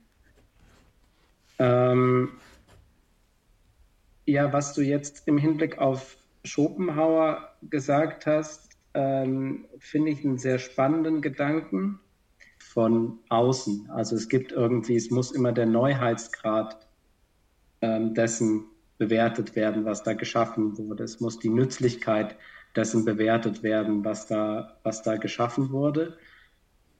Dass vielleicht manche Dinge, die jemand als Neuigkeit vorschlägt, so disruptiv, so ungewohnt sind, dass man gar nicht erkennen kann, ähm, welches Potenzial ihnen innewohnen. Das wäre so in etwa das Schema, was jetzt Schopenhauer beschrieben hat, dass er sagt, na ja, es gibt da irgendwie schon schlaue Leute, die können irgendwie das nachplappern und dann eloquent sagen, was sowieso alle anderen sagen. Aber dann gibt es da noch die anderen, die eben disruptive Veränderungen anstoßen oder wirklich revolutionäre Dinge sagen. Aber uns fehlt eben der Horizont, das zu verstehen. Und das können wir dann eben erst in einer Generation oder in zwei Generationen einholen oder so. Und ich will gar nicht bestreiten, dass es solche Fälle gibt oder geben mag. Ähm, ich glaube aber, dass es zu einfach gedacht ist oder vielleicht auch zu pathetisch und zu romantisch gedacht ist. Also irgendwie davon auszugehen, dass kreative Leistungen oder bestimmte Fortschritte immer irgendwie so äh, auf verkannte Genies hinauslaufen müssen oder darauf hinauslaufen müssen, dass da Dinge unentdeckt bleiben. Also man hört da vielleicht die biografische Lebenshoffnung Schopenhauers durch, dass in einer Generation er doch als derjenige entdeckt werden möge, der dann ähm, die Anerkennung bekommt, die er vielleicht von seinen Zeitgenossen nicht bekommen hat. Aber ich glaube, das deckt sich nicht mit der Realität. Also ich glaube nicht, dass man bei Dingen, die als Errungenschaften gelten, in jedem Falle sagen könnte, dass es eine Generation oder zwei gedauert hat, bis sie anerkannt wurden. Ich glaube, bei manchen Dingen ähm, ist recht schnell klar oder gibt es recht schnell viele Menschen, die davon ausgehen, dass es sich tatsächlich um eine Errungenschaft handelt. Und diese Einschätzung erweist sich dann auch ähm, robust, als robust über die Zeit hinweg. Also ich glaube, das wäre zu einfach, ähm, diesem Schema von Schopenhauer an der, an der Stelle blind zu folgen. Ich will mal noch einen kurzen Gedanken einwerfen, weil du nochmal auf die Serendipity hingewiesen hast, also auf den Zufallsgehalt von Entdeckungen. Es gibt da ein Zitat, äh, das ich sehr gerne mag und das wir auch in dem ähm, Sammelband und ich glaube sogar zwei Stellen verwurstet haben, einmal in dem Einleitungs- und einmal in dem Schlusskapitel.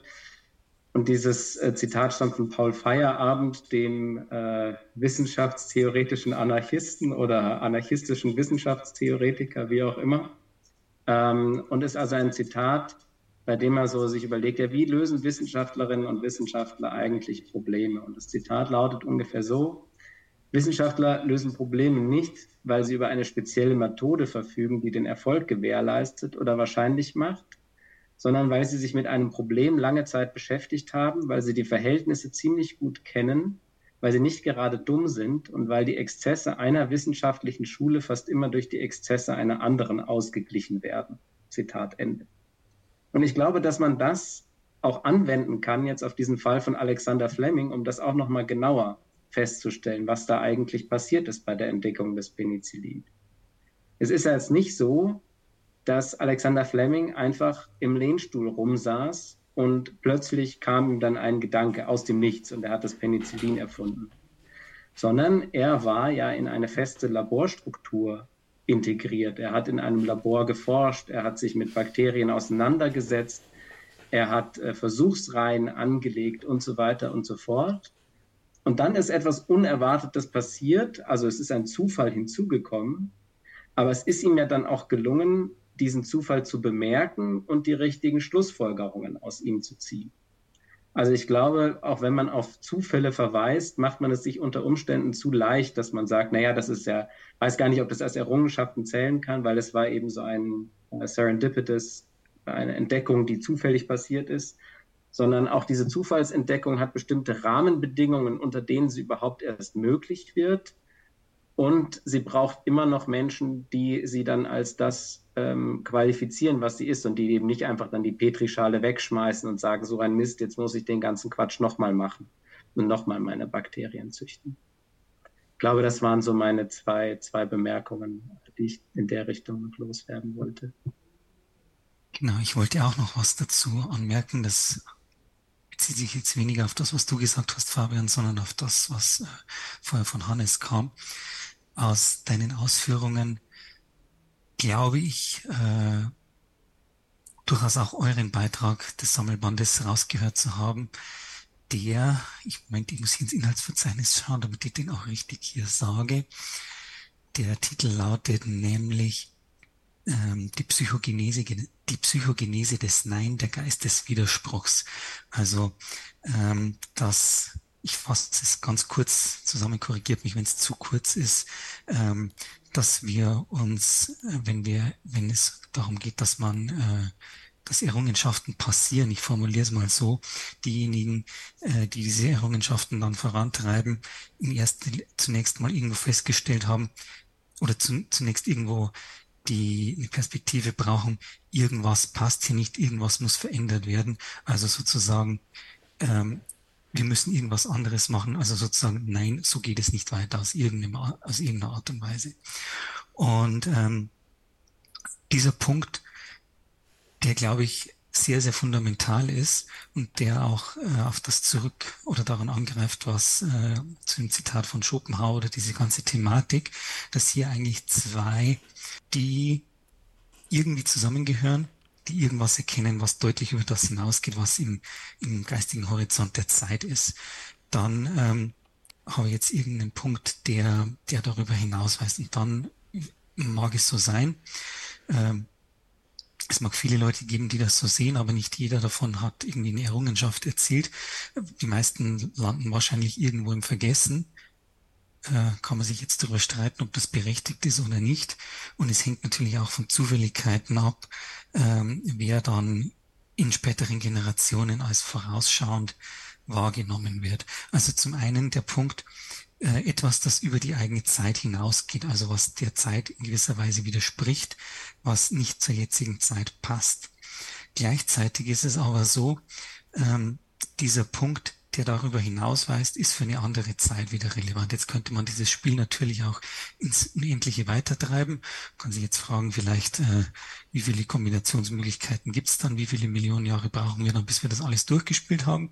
Aber grundsätzlich könnte man jetzt sagen, ja, die Person, die in die vor zwei Generationen Genie, äh, die, die vor zwei Generationen irgendwas gemacht hat, was als genial ähm, was wir heute als genial erkennen, was damals aber nicht erkannt wurde, ist vielleicht, ähm, weil es jetzt in unser Allgemeinwissen und unser allgemeinen Horizont übergegangen ist, ist jetzt hier fest verankert und dann ähm, äh, ja irgendwie das gut nachbeten können, die das, auch irgendwie gut zusammensetzen können, aber die eben nichts Neues ähm, in dem Sinne schaffen, das äh, über die eigene Zeit hinaus weist. Jetzt nehmen wir aber an, wir sind jetzt in der, in der zweiten Generation, die das Genialische, das in der ersten Generation nicht erkannt wurde, ist, als Geniales erkennt. Dann ist das jetzt natürlich in der zweiten Generation ein Gemeinplatz geworden und es ist irgendwie, äh, alle wissen das und man verehrt vielleicht noch die Leute oder man respektiert das, man hat das gemacht, aber so, so richtig toll ist diese Leistung nicht mehr, weil es einfach zu gewöhnlich geworden ist. Aus diesem äh, ist diesem Feld, also dass äh, in dieser Situation gibt es natürlich auch wieder Leute, die mit irgendwas ähm, unzufrieden sind, die irgendwas widersprechen, die irgendwas anders sehen. Also auch hier wieder die Psychogenesen ist nein, die sind sozusagen die nächsten Genies im Wartestand.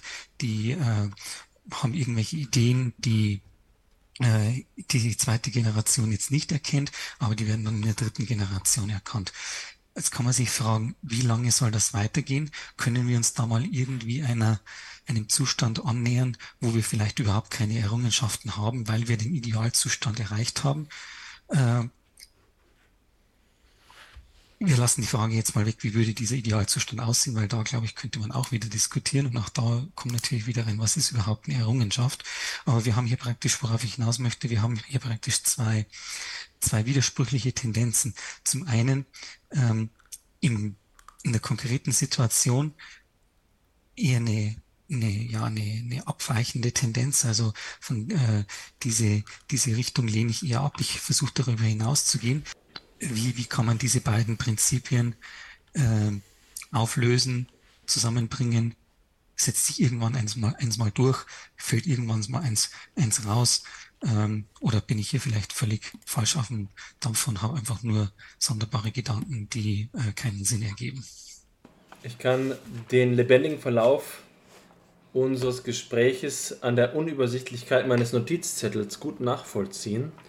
Das stellt mich vor eine gesonderte Herausforderung, die Gedanken, die ich hier externalisiert habe, nun wieder zusammenzufügen, um daraus ein sinniges Ganzes zu formen. Ähm, ich bedauere nicht, dass wir uns auf diesen Punkt jetzt etwas eingeschossen haben, denn ich glaube im Gegenteil, dass ähm, sich hieran die ganzen Facetten der Problematik organisch anfügen und die Begabungsthematik habt ihr jetzt gerade auch schon angerissen und alle weiteren Fragen gehören auch dazu. Ich fange mal mit, meinem, mit meiner Replik da an, wo ich glaube, dass wir auf einer Ebene, äh, erneut ethischen Ebene, äh, darüber sprechen müssen, dass es so einen pathetischen Geniebegriff gibt, den Geniekult, den Elitismus auf der einen Seite. Und dann gibt es doch auch eben noch die Frage, ob es jenseits davon oder vielleicht auch darinnen noch so etwas wie eine nicht pathetische Grundlage gibt. Und da ist der eine Anhaltspunkt eben zu sagen, das ist äh, dann Begabungspsychologie, aber dieser Punkt reicht mir nicht aus. Und das hat mit etwas zu tun, was ich jetzt in der Zwischenzeit recherchieren konnte und zwar äh, in einem Buch von einem Autoren, den ich vorhin bereits angesprochen habe, von dem Güler Revisch. Äh, wie man das richtig ausspricht, da müssen Sie, liebe Hörerinnen und Hörer, ähm, Fabian Hutmacher fragen, denn der kann die ungarische Sprache richtig aussprechen im Gegensatz zu mir. Aber ich will hier nur einen Absatz vorlesen, den ich nicht direkt meine, sondern in dem ich gleich ein Argument illustrieren möchte, das mir bei der Frage, die wir gerade verhandeln, wichtig ist. Also, äh, Rewe schreibt, vergleicht man große Persönlichkeiten mit genialen Menschen, so fällt der wesentliche Unterschied scharf ins Auge. Das Epitheton groß bezieht sich in erster Linie auf die Persönlichkeit und auf die personale Wirkung, das Prädikat genial dagegen auf das Werk, auf die objektive Leistung. Das Werk lässt sich vom Schöpfer trennen, nicht aber die Taten von den ausführenden Persönlichkeiten. Damit hängt es zusammen, dass wir auf dem Gebiet der alten Kunst, Literatur und Wissenschaft nicht das Bedürfnis fühlen, nach dem Namen und nach der Persönlichkeit der Schöpfer zu forschen. Dagegen werden alle großen Umwälzungen und großen Taten auf geistigem, sozialen und politischem Gebiet geradezu zwangsmäßig mit einer historischen Persönlichkeit verbunden. Nun, also das ist eine Argumentation, die, glaube ich, auch in euren Kommentaren schon angeregt war, zum Beispiel dort, wo Hannes über das geniale Werk gesprochen hat. Ähm, und der Gedanke dabei ist eben, dass Begabung allein ähm, nur eine Befähigung ist und in keiner Weise garantiert, dass etwas auch in die Wirklichkeit gesetzt wird. Und da denke man nur an die Mitglieder der sogenannten, des sogenannten Mensa-Clubs, des Clubs derjenigen, die, wenn ich mich richtig erinnere, einen Intelligenzquotienten von über 130 oder 140 vorweisen können. Und dass man unter ihnen vielleicht den ein oder anderen, ich sag's mal äh, spöttisch, Taugenichts finden mag. Das ist natürlich etwas äh, herablassend formuliert, aber Sie verstehen die Pointe. Äh, es geht mir darum zu sagen, äh, es gibt aus der Begabung keine zwingenden Konsequenzen. Ähm, abgesehen davon, dass hier ein Möglichkeitsraum erschlossen wird, der ähm, es vielleicht nicht nur gestattet, sondern vielleicht auch die Verantwortung übergibt, hier das Talent zu nutzen. Also so wie Reichtum verpflichtet, ist es vielleicht auch so, dass Begabung verpflichtet und jedes, äh, jede äh, ver verlorene Begabung etwas Bedauernswertes ist, ist. Naja, aber im Kern geht es mir um das Folgende. Man kann den Geniebegriff doch eben auch, so wie das hier Revisch tut, an die Leistung binden. Und unter diesen Bedingungen können wir durchaus von Alexander Fleming in, einem, in einer Form der Genialität sprechen auch wenn es zufällig zu sein scheint, weil er eben die Voraussetzungen geschaffen hat, unter denen der Zufall möglich geworden ist. Und das denke ich ungefähr so, wie es Henri Bergson in der schöpferischen Evolution denkt, indem er sagt, na gut, seien wir, ähm, lassen wir uns einmal auf den Standpunkt des äh, Neodarwinismus ein und es kann aus äh, Keimplasma eine durch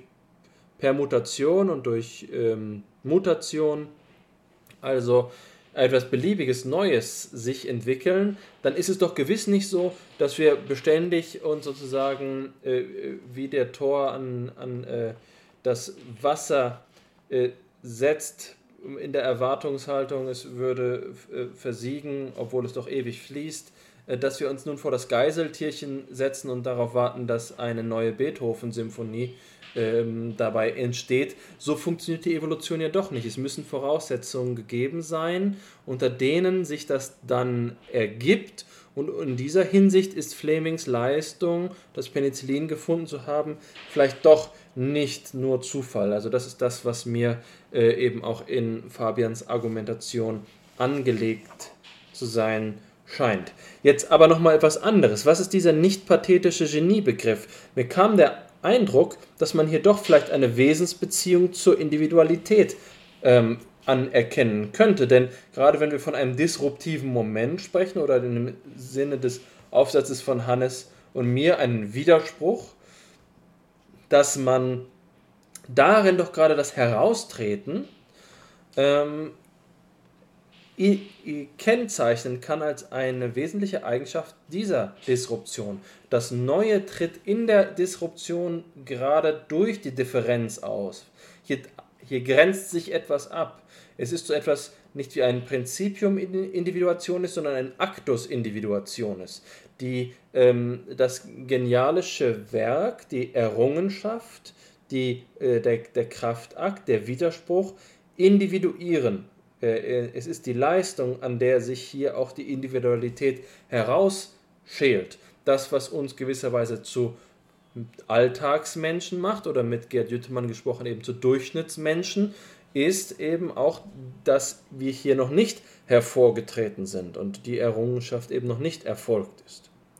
Und eine ganz andere Frage ist dann die, ähm, aber sicherlich auch mit damit verbundene, die der Problemfindung, die Hannes angesprochen hat. Das ist natürlich für mich ein Augenstern, ähm, die Problembegrifflichkeit hier verwendet zu sehen, mit Blick auf das Zitat von äh, Paul Feierabend. Und es wundert mich nicht, dass er von Problemen spricht, denn er gehört ja zum Diskurskontext des kritischen Rationalismus und zumindest der späte Popper hatte alles auf das Problem gesetzt und die Entstehung der, äh, und Entwicklung von Theorien vom Problembegriff abhängig gemacht. Wie ähm, Probleme aber dann eben zu formulieren sind, ist keine Beliebigkeit, sondern hier gibt es eben Strukturen, die für Popper in der sogenannten dritten Welt angelegt sind, logische Strukturen, die diese Entdeckungen und Erfindungen ermöglichen. Das heißt, Probleme zu formulieren ist keine Beliebigkeit. Ähm, es ist kein reiner Entscheidungsprozess, keine Willkür, sondern man muss sie tatsächlich auffinden. Es ist eine Begegnung, die dort stattfindet, ein, ein Widerstand in der Welt, der sich dort einstellt. In diesem äh, Prozess der Disruption, den man ja vielleicht auch äh, und das gilt es zu diskutieren, als revolutionär bezeichnen kann. Also die Umwälzung in der Disruption, diese, dieser Komet, von dem Schopenhauer gesprochen hat, dieser Eintritt, diese exzentrische Bewegung, die darin angelegt ist, die ist doch äh, unter Umständen mit dieser, ähm, dieser Veränderung, Veränderung ähm, in Beziehung zu setzen. Eine Sache, die ich, als ich hier Revischs Buch aufgeschlagen habe, noch en passant gesehen habe, war die Frage nach den, nach den anderen Domänen der, ähm, der Kreativität und der Errungenschaften, eben zum Beispiel die Kunst. Und der Fall, der mir da vor Augen trat, war eben Van Gogh, der ja zu Lebzeiten keine Kunst verkauft hat, weil er gerade sozusagen unverstanden gewesen ist. Und vor dem Hintergrund des gerade diskutierten, der Frage, ob in den folgenden Generationen auf, das, auf die genialische Urleistung, auf die Urtat, ähm, auf die äh, Tathandlung, äh, will ich fast sagen, äh, ähm, folgenden Generationen, dass dort also äh, die Normalisierung Einzug hält, dass man vielleicht sagen könnte, es gibt auch das ewig Unverstandene, also ähm, das, bei dem man vielleicht in Ehrfurcht er, er, ähm, erzittert und die Anerkennung des Genialischen gerade darin besteht, dass es keine Assimilationsbewegung gibt, sondern dass das Werk immer exzentrisch bleibt. Also zumindest in der Kunst kann ich mir so etwas durchaus vorstellen. Und äh, der Anlass für diesen Gedanken, mich auf die Kunst zu beziehen, wie gesagt, wie dieses, war dieses Buch, da finde ich hier nochmal also eine Tafel, eine Tabelle, in der Revesch unterscheidet zwischen den Befähigten, den Begabten und den Genialen. Und zwar in der Kunst. Und ich will es einfach nur vielleicht auch aus Kuriosität einmal vorlesen, weil er ihnen jeweils auf diesen drei Begabungsstufen, wie er sagt, jeweils Eigenschaften zuweist. Also äh, nach Rebisch sind die Befähigten durch die folgenden vier Eigenschaften ausgezeichnet. Befähigte künstlerische Persönlichkeiten haben die erste Eigenschaft Einfühlung in die Natur, zweitens Sinn für Proportion und Harmonie, drittens technische Fertigkeit und viertens richtige Wahl der Ausdrucksmittel. Das äh, lässt natürlich ähm, alle streng wissenschaftlichen Kriterien äh, äh, ferner liefen, aber was ist schon eine richtige Wahl? Aber das will ich einfach nur mal vorlesen. Wenn man die zweite Begabungsstufe nach Revisch erreicht, dann ist man ein begabt, eine begabte künstlerische Persönlichkeit und weist fünf Eigenschaften vor. Erstens Erlebnisreichtum, zweitens künstlerische Fantasie, drittens Originalität in der Darstellung, viertens Streben nach optimaler Leistung und fünftens stetige Entwicklung und Bereicherung im künstlerischen Ausdruck. Und jetzt bleibt noch die Stufe des Genialen. Die hat nach Revesch vier Eigenschaften, nämlich erstens stetig wachsende Unabhängigkeit der schöpferischen Tätigkeit. Zweitens unerschütterliche Glaube an die eigene Mission. Drittens Schaffen einer eigenen geistigen Welt. Und viertens Streben nach Vollkommenheit. Ich ähm, möchte nicht zu einem Urteil kommen, weil ich den Rest dieses Buches nicht gelesen habe, sondern hier gerade nur hineingeblättert habe. Aber mir kommt es doch so vor, dass hier diese Begabungsproblematik in der Zuspitzung auf eine, eine bestimmte Geisteshaltung äh, charakterisiert ist. Und es geht eben nicht darum zu sagen, dass man äh, die, die, äh, die kunstfertigsten Handbewegungen vollzieht, sondern dass es so etwas wie ein unerschütterlicher Glaube äh, hier hervortritt und äh, Strebsamkeit nach Vollkommenheit. Also das sind ähm, Attribute, die eine geistige Haltung auszeichnen äh, und das Genialische hier charakterisieren. Um also meinen Bogen zu schließen, dieser nicht pathetische Geniebegriff, auch wenn das bei Reves vielleicht durchaus der Wortwahl nach pathetisch klingen mag, kann auch eben gerade äh, etwas absehen von so etwas wie diesen vermeintlichen ähm, Fragen nach, äh, nach ähm, kognitiven Fähigkeiten, die vorausgesetzt sind, so etwas wie eine besonders hohe Intelligenz. Im Gegenteil, dazu geht es vielleicht auch um, um die Einstellung, aber nicht zuletzt das, was ich an, eingangs gesagt habe, äh, aus demselben Buch zitierend, die Frage nach dem, ähm, nach dem Werk, also der Umsetzung. So, ähm, wie man vielleicht sagen würde, dass eine intelligente Person noch lange nicht klug sein muss, ähm, sondern Klugheit gerade eben sich in den tatsächlichen Entscheidungen bestimmt, während Intelligenz vielleicht auch nur ein, äh, eine Verfügungsmacht des Geistes darüber ist, jetzt unter den gegebenen Umständen zum Beispiel logische Aufgaben zu lösen. Das, ähm, das ist es, was mir hier noch zu eingefallen ist. Ähm, ich glaube, ich kann es auch bei einem ganz kurzen Kommentar belassen. Ich glaube, wir sind da vollkommen auf einer Wellenlänge äh, unterwegs. Ich glaube, dass das sinnvoll ist, so zu sprechen, beziehungsweise die persönlichen Voraussetzungen klar von dem zu trennen, was Personen dann tatsächlich ähm, leisten äh, oder tun. Ich glaube, man kann das schon auch in so ein Notwendigkeitsverhältnis bringen, dass man sagt, naja, ähm, ohne bestimmte Fähigkeiten und bestimmte Einstellungen als Voraussetzung wird es mir nicht gelingen, eine Errungenschaft vorherzubringen. Also ich brauche wahrscheinlich bestimmte technische Fähigkeiten, sei das jetzt als Künstlerin oder Künstler oder sei es im Bereich der Wissenschaft. Ähm, und gleichzeitig brauche ich vielleicht auch bestimmte persönliche Eigenschaften. Bei der Frage, was dann eigentlich den Unterschied macht.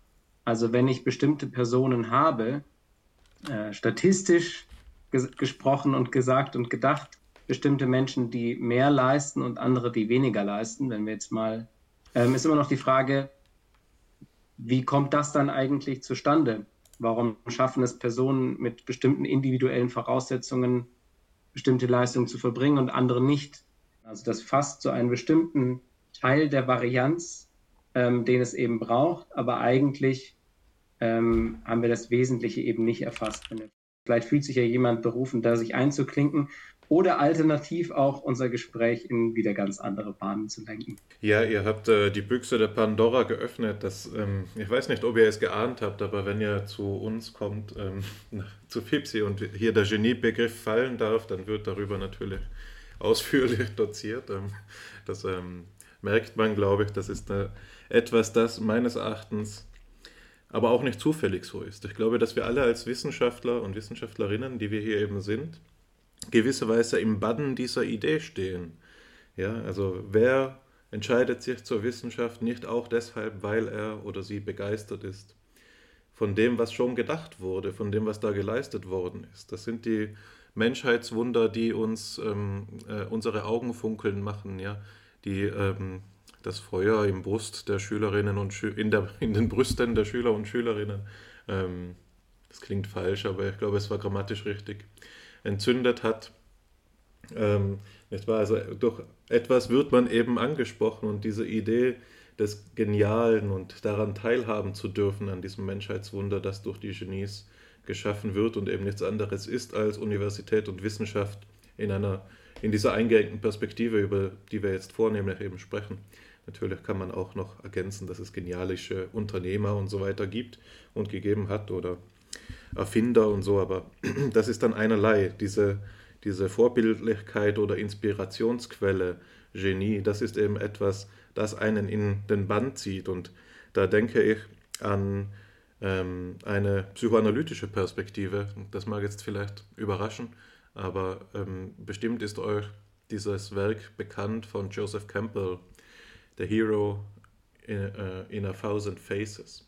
Ja, also die tausend Ansichten des Helden, die tausend Gesichter, die der Held trägt. Eine von Carl Gustav Jung inspirierte Studie über das Heldentum, die breitenwirksam eben ähm, rezipiert worden ist und in der Campbell die Reise des Helden beschreibt und sie in eine Stufenordnung bringt, ja, in einen logischen äh, Aufbau, wo, äh, für den sich eben zeigen lässt, dass Homers Geschichten und Christoph, Christopher Nolans Filme einem ähnlichen Muster nach ähm, komponiert sind. Ja, das sind allesamt Heldenreisen, die wir äh, da betrachten und in der Wissenschaft gibt es eben auch diese Heldenreise. Und wenn wir das jetzt auf die Frage nach der Errungenschaft bedenken, sticht eben ins Auge, dass Campbell als einen der Punkte in seiner Beschreibung ähm, das benennt, also die Errungenschaft sogar benennt. Bei ihm läuft das unter dem Begriff die Ultimate Boon, ja, der elfte Unterschritt seiner 17 Unterschritte in der Heldenreise. Die Ultimate Boon, das ist der heilige Gral, ja, oder ähm, der Springbrunnen unendlichen Lebens, ewiger Jugend. Solche Dinge, ja, der Stein der Weisen. Es gibt diese Idee eines übernatürlichen ähm, Artefakts, dessen der Held bedarf, um die Welt zu retten. Ja, und um dieses Artefakt zu erlangen, reist er aus in die magischen Welten, ja, in die Unterwelt oder in den Himmel oder in einen fernen Kontinent und er bringt es zurück, um dann sozusagen eine Synthese herzustellen, höhere Ordnung ähm, zwischen der alten Welt, die eben in einem krisenhaften Zustand war, aus der er ausgezogen ist, um sie zu retten, und der neuen, die die Mittel dafür bereithält. Und man kann jetzt sagen, die Errungenschaft ist eben so etwas, so ein Ultimate Boon, so ein Artefakt höherer Ordnung, etwas Transzendentes, das uns anzieht. Und in der Wissenschaft kann das eben verschiedene Gestalten annehmen. Das kann der Gedanke sein, der eine Gedanke, nach dem man sich sehnt, ja. Das eine Buch, das man als Lebenswerk mit sich schleppt, oder das, ähm, das eine Gespräch mit dem ähm, ähm, Studierenden, ähm, das ihn oder sie dann auf die richtige Bahn bringt. Ja. Also das sind diese besonderen Momente, diese einzigartigen Momente. Vermutlich müsste man das Gespräch dann bei Campbell in eine, eine andere Kategorie ordnen, weil es da die Mentorenkategorie auch noch gibt, aber das jetzt nur am Rande, das sind Details der Exegese. Was ich sagen will, ist, wir sind benommen von dieser Idee, wir stehen in ihrem Bann, das Genialische ist dem, der Forscherinnen-Tätigkeit eingeschrieben und es ist sicher auch ähm, äh, sicher etwas, das man empfinden, lernen sollte, wenn man denn die Potenziale der Geistesgeschichte entschlüsseln will. Und damit gebe ich mir jetzt eben selbst das Stichwort. Ich wollte nämlich den Gedanken der ethischen Forderung des Geniebegriffs weiterdenken, den Alexander ins Spiel gebracht hat. Und da sehe ich zwei Perspektiven. Die eine ist ein humanitäres, eine humanitäre Perspektive. Und die, für die steht sinnbildlich für mich äh, Saint-Exupéry's Werk Wind, Sand und Sterne. Gewisserweise die lange Fassung des kleinen Prinzen. Ja. So das Werk, dessen verdichtete Form das beliebte Kinderbuch Der kleine Prinz ist, in dem Saint-Exupéry eben seine Reisen als Pilot beschreibt, die in einem der letzten Kapitel eine Beschreibung enthält. Da sitzt er in einem Zug in fernen Landen und sieht, wie ein Kind schläft in, in so einem, ja, wie sagt man das, ähm, in so einem Abtei mit Liegebänken eben. Ja? Und dann sieht er, wie der Kopf dieses Kindes immer wieder aufschlägt durch das Rattern des Zuges und ihm überkommt eben eine humanitäre Stimmung und ihn überfällt ein, ein großes Mitleid oder eine, eine Solidarität diesem Kind gegenüber, weil er meint, unter anderen Umständen hätte das Mozart werden können. Ja? Unter anderen Umständen hätte das Mozart werden können. In jedem Menschen steckt in Potentia, zumindest in der Anlage, dieser geniale Funke. Ja? Und der, die Kehrseite des Elitismus im Geniebegriff ist sicher der Personalismus, ja? also den Menschen in seinem Möglichsein sehen zu lernen und ihn dafür zu lieben. Ja? Und das ist natürlich immer eine tragische Perspektive, weil man die Frage aufgeworfen findet, wie viele Genies unerkannt geblieben sind oder wie vielen Genies es nicht beschert war, sich zu ihrer möglichen Größe zu entfalten aufgrund äußerlicher Umstände, dieser eben jetzt immer wieder auch angesprochenen Kontextfaktoren. Ja, also wie viele Mozarts ähm, sind an Hunger verstorben aufgrund ärmlicher Lebensverhältnisse. Niemand kann das wissen. Die zweite Perspektive ist eine, die mich jetzt zu auch dem Abschluss meines Redebeitrags dann bringt, in der ich euch noch einmal mit einem Zitat malträtieren möchte.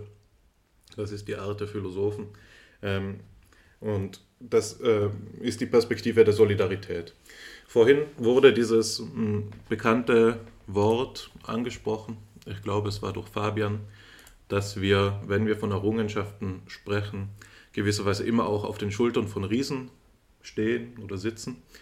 Und dass das eine Perspektive ist, die es gestattet, den Errungenschaftsbegriff zu, äh, zu kontextualisieren. Also wegzukommen von der Idee der Geschichte der großen Männer und Frauen, so als wären es eben Einzelleistungen genialer Individuen. Das ist ein Gedanke, der eben schon verfügbar war seit der Antike. Es gibt dieses Sprichwort auch im Original auf Latein. Nanos gigantum humeris incidentes, ja, Zwerge auf den Schultern von Riesen sitzend.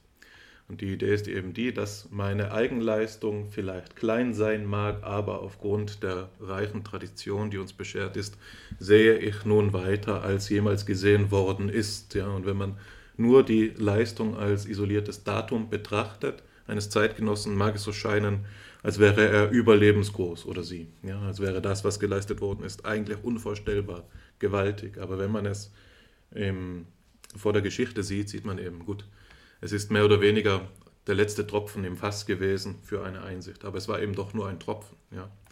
Und das ist eben ein Gedanke, der ja sehr bekannt ist. Google stellt das manchmal als Spruch unter die Suchmaschine, ja, unter die Sucheingabemaschine. Ich meine, dass der Gedanke auch bekannt sich wiederfindet. Und er hat eben eine, meines Erachtens, einsichtsreiche Kritik erhalten durch den für Fipsi typischen Denker, unseren Hausgott Max Scheler. Max Scheler kritisiert diese Idee, weil er meint, dass hier verschiedene Ordnungen des Wissens nicht berücksichtigt werden. Ähm, ja, und er meint, diese Idee des, der Zwergen, die auf den Schultern von Riesen stehen, stimmt vor allen Dingen für die positiven Wissenschaften. Dort, wo kumulativer Fortschritt möglich ist und wo sich wo jede Einsicht gewisserweise eine Signatur hat mit ihrem Verfallsdatum. Ja? Sie gilt bis auf weiteres, bis sie widerrufen wird oder bis eine bessere Evidenz vorliegt.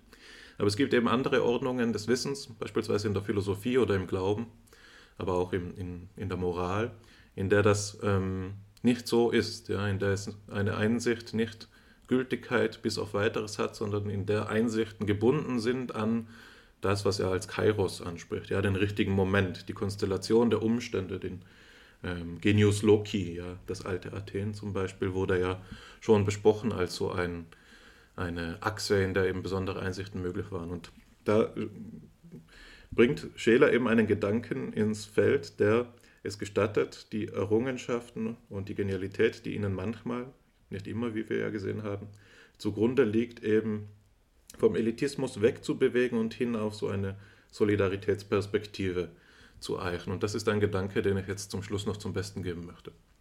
Ich zitiere Scheler. Denn nicht nur darum handelt es sich ja hier, dass jeder Kommende nur auf den Schultern des Vorgängers steht, ausgestattet mit den gleichen geistigen Kräften zu erkennen und zu sehen wie der Vorgänger, sondern um den ganz andersartigen Sachverhalt, dass er diese Kräfte selber oder doch Teile ihrer eben nicht besitzt, die der, die der Vorgänger besaß. Also haben wir schon bei jeder Frage wirklich philosophische Observanz, das heißt Wesenseinsichtsfragen, nicht nur bei den höchsten Fragen der Philosophie, alle Philosophen der ganzen Weltgeschichte sozusagen gemeinsam, das heißt im spezifischen Akte des Miteinanderforschens und Erkennens, die Frage zu diskutieren, im klarsten und offensichtlichsten Unterschiede zu aller positiven Wissenschaft, in der allein die unmittelbaren Vorgänger Interesse zu erregen vermögen. Sie haben alle miteinander und nicht gegeneinander oder nur sich auf Resultate stützend, wie in den positiven Wissenschaften, zu bauen am Gebäude einer der einen Philosophia perennis.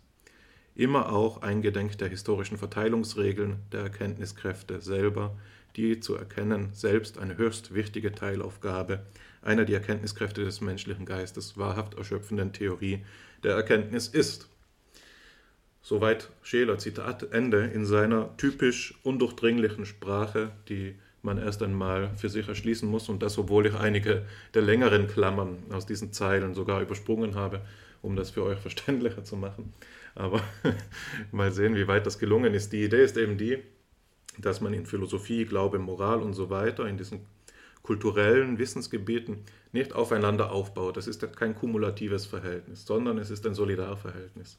Es gibt gewisse Erkenntnismöglichkeiten, die zeitlich gebunden sind. Und das muss man sich so vorstellen. Kants Kritik der reinen Vernunft oder Kants ähm, Schrift über die metaphysischen Grundlagen der Moral waren Einsichten, die ihm beschert waren zu seiner Zeit und die womöglich nie wieder eingesehen werden konnten, nie wieder gedacht werden konnten. Sie waren gebunden an den Kontext. Kant hat sie verdichtet und in Werkform äh, bereitgestellt und jetzt sind sie der Menschheit verfügbar. Ja? Aber es ist nicht so, dass ich, wenn ich Kant lese, seine Erkenntnisse einfach zur Verfügung hätte und jetzt weiterdenken könnte, sondern Kant zu lesen heißt, sehen zu lernen, was in einer Zeit sichtbar war. Ja? Also wortwörtlich eine Horizonterweiterung. Das Sichtfeld weitet sich. Es ist nicht so, dass ich darauf aufbaue, sondern meine Welt wird größer dadurch. Ich habe ein Mehr an Problemen, habe gewisse Mittel, um, sie heran, um an sie heranzutreten. Also kurzum, dieses Solidaritätsverhältnis in der Geisteswissenschaft ist ein solches, das Kants Leistung nicht relativiert, weil sie zeitgebunden wäre oder weil inzwischen weiteres gedacht worden ist, sondern das so etwas identifiziert wie einen überzeitlichen Austausch unter den Denkenden. Ja? Wenn wir alte Bücher lesen, dann werden diese Autoren und Autorinnen, auch wenn sie schon gestorben sind, gewisserweise wieder zu unseren Zeitgenossen, zu unseren Gesprächspartnern. Ja? Also Kant zu lesen heißt, sehen zu lernen, was er gesehen hat. Und dadurch dann in weiterer Folge ist es natürlich auch möglich, die eigenen Probleme in neuem Lichte zu sehen. Ja? Also das ähm, soll ja gar nicht abgesprochen werden, aber es geht eben darum, ähm, in aller Radikalität diesen Gedanken der Kontextualisierung auf die Spitze zu treiben. Ja. Scheler geht so weit zu sagen, es gibt Erkenntnismöglichkeiten, die historisch ähm, bedingt sind. Ja. Es ist nicht zu jeder Zeit dasselbe erkennbar. Wir haben nicht so ein irgendwie losgelöstes drittes Reich logischer Zusammenhänge und das können wir jetzt anzapfen. Jeder, der das betritt, sieht quasi alles. Nein, sondern auch das dritte Reich ist perspektivenabhängig gegeben. Auch zu jeder historischen Zeitstelle ist es so, dass wir nur einen Ausschnitt davon sehen. Und das hat eben die Implikation, dass wir gerade für diese höchsten Fragen, der, zu denen wir nur perspektivischen Zugang haben, gerade weil sie die menschlichen Erkenntnismöglichkeiten überschreiten, angewiesen sind auf das, was er Ausgleich nennt. Ja. Also gerade da müssen wir ins Gespräch treten mit anderen, die andere Perspektiven haben, um die Gegenstände möglichst in ihrer Gänze zu erblicken. Und das radikalste Beispiel dafür ist die Gottesidee. Ja. Keine Idee überschreitet den Einzelverstand so radikal wie die Gottesidee, weil es ja begrifflich gesehen sozusagen ein Maximalbegriff ist, in dem eben ähm, gewisse Attribute äh, als unendlich gesetzt werden. Ja. Und gerade ähm, durch dieses Überschreiten ist es so, dass wir als Philosoph, wenn wir äh, die Gottesidee begreifen wollen, die kulturellen Fakten, die produziert worden sind zu dieser Idee, zur Kenntnis nehmen müssen. Ja, also wir müssen christliche, buddhistische, hinduistische Ideen sozusagen rezipieren und sie als Perspektiven auf den einen Gottesbegriff denken lernen, um dann dieses Gesamt äh, sozusagen zu umkreisen und so in den, in den Blick zu ähm, gelangen. Und das hat natürlich die ethische Konsequenz, dass ähm, diese Kämpfe zwischen den unterschiedlichen Perspektiven in den Hintergrund treten, sondern es geht um eine wechselseitige solidarische Bereicherung und Wertschätzung durch diese Kontextualisierung der Erkenntnismöglichkeiten. Das halte ich für einen ähm, sehr anregenden, inspirierenden Gedanken. Ich glaube, das ist durch meine Worte durchgeklungen.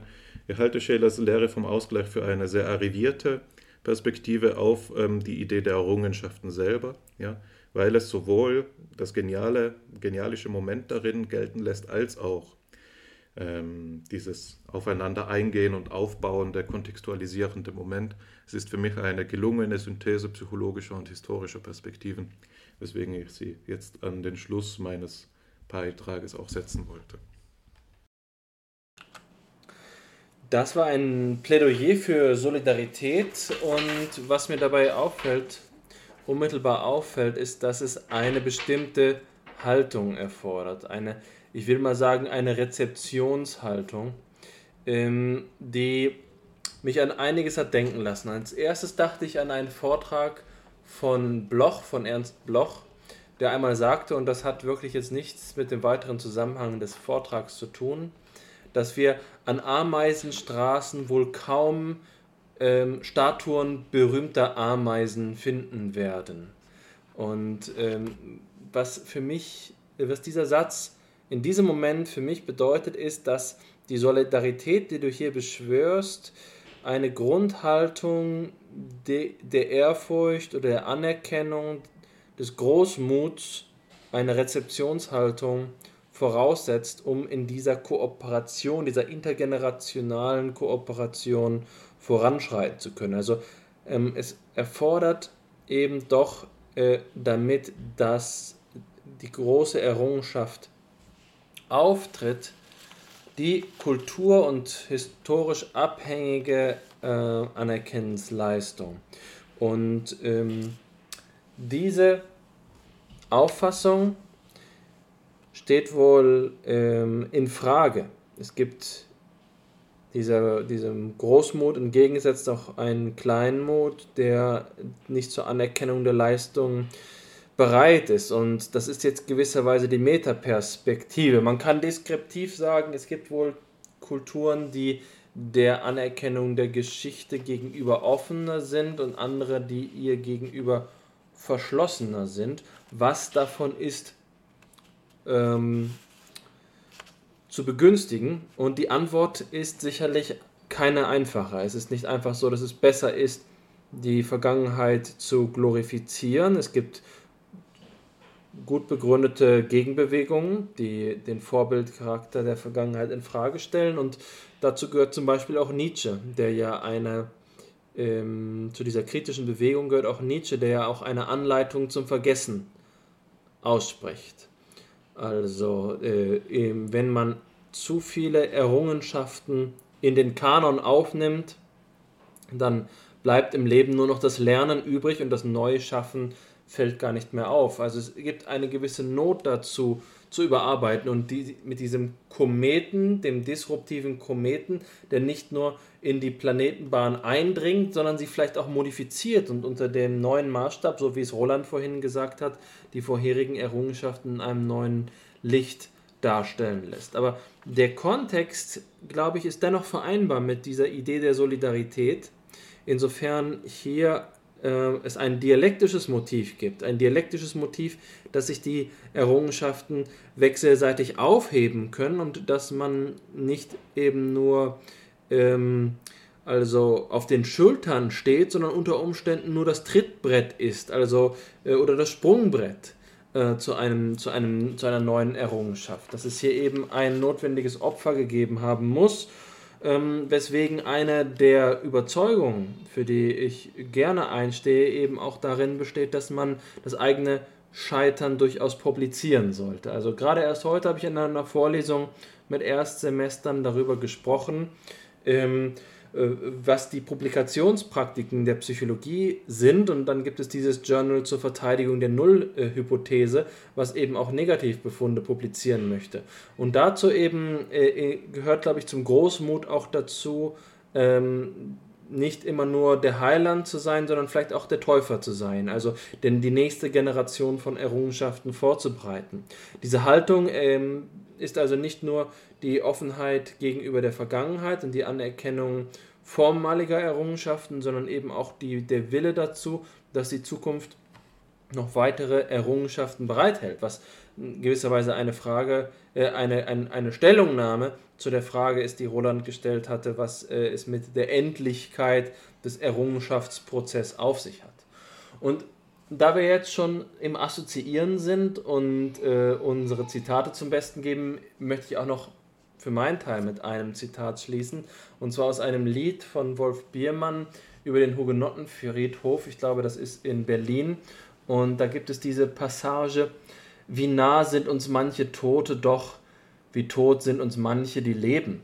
Das ist, glaube ich, auch noch eine Perspektive, die in der Anerkennung der Errungenschaften gegeben ist, dass man in so manchem Leben von so manch einsamen, traurigen Philosophen oder einer Philosophin vielleicht auch die Situation findet, dass diesem Menschen die Bücher, äh, die Errungenschaften vormaliger Geistesgrößen wichtiger sind als so manche, manche äh, sie umgebende ähm, lebende Personen. Das ist etwas, was die Rezeptionshaltung als eine spezifische Kulturform, ja vielleicht auch gerade eine äh, die Geschichte so schätzende Kulturform wie die europäische auszeichnet, dass es hier ähm, eine Transformation der Haltung zum übrigen Leben und zur Umwelt äh, ergibt, dass sie sich einstellt.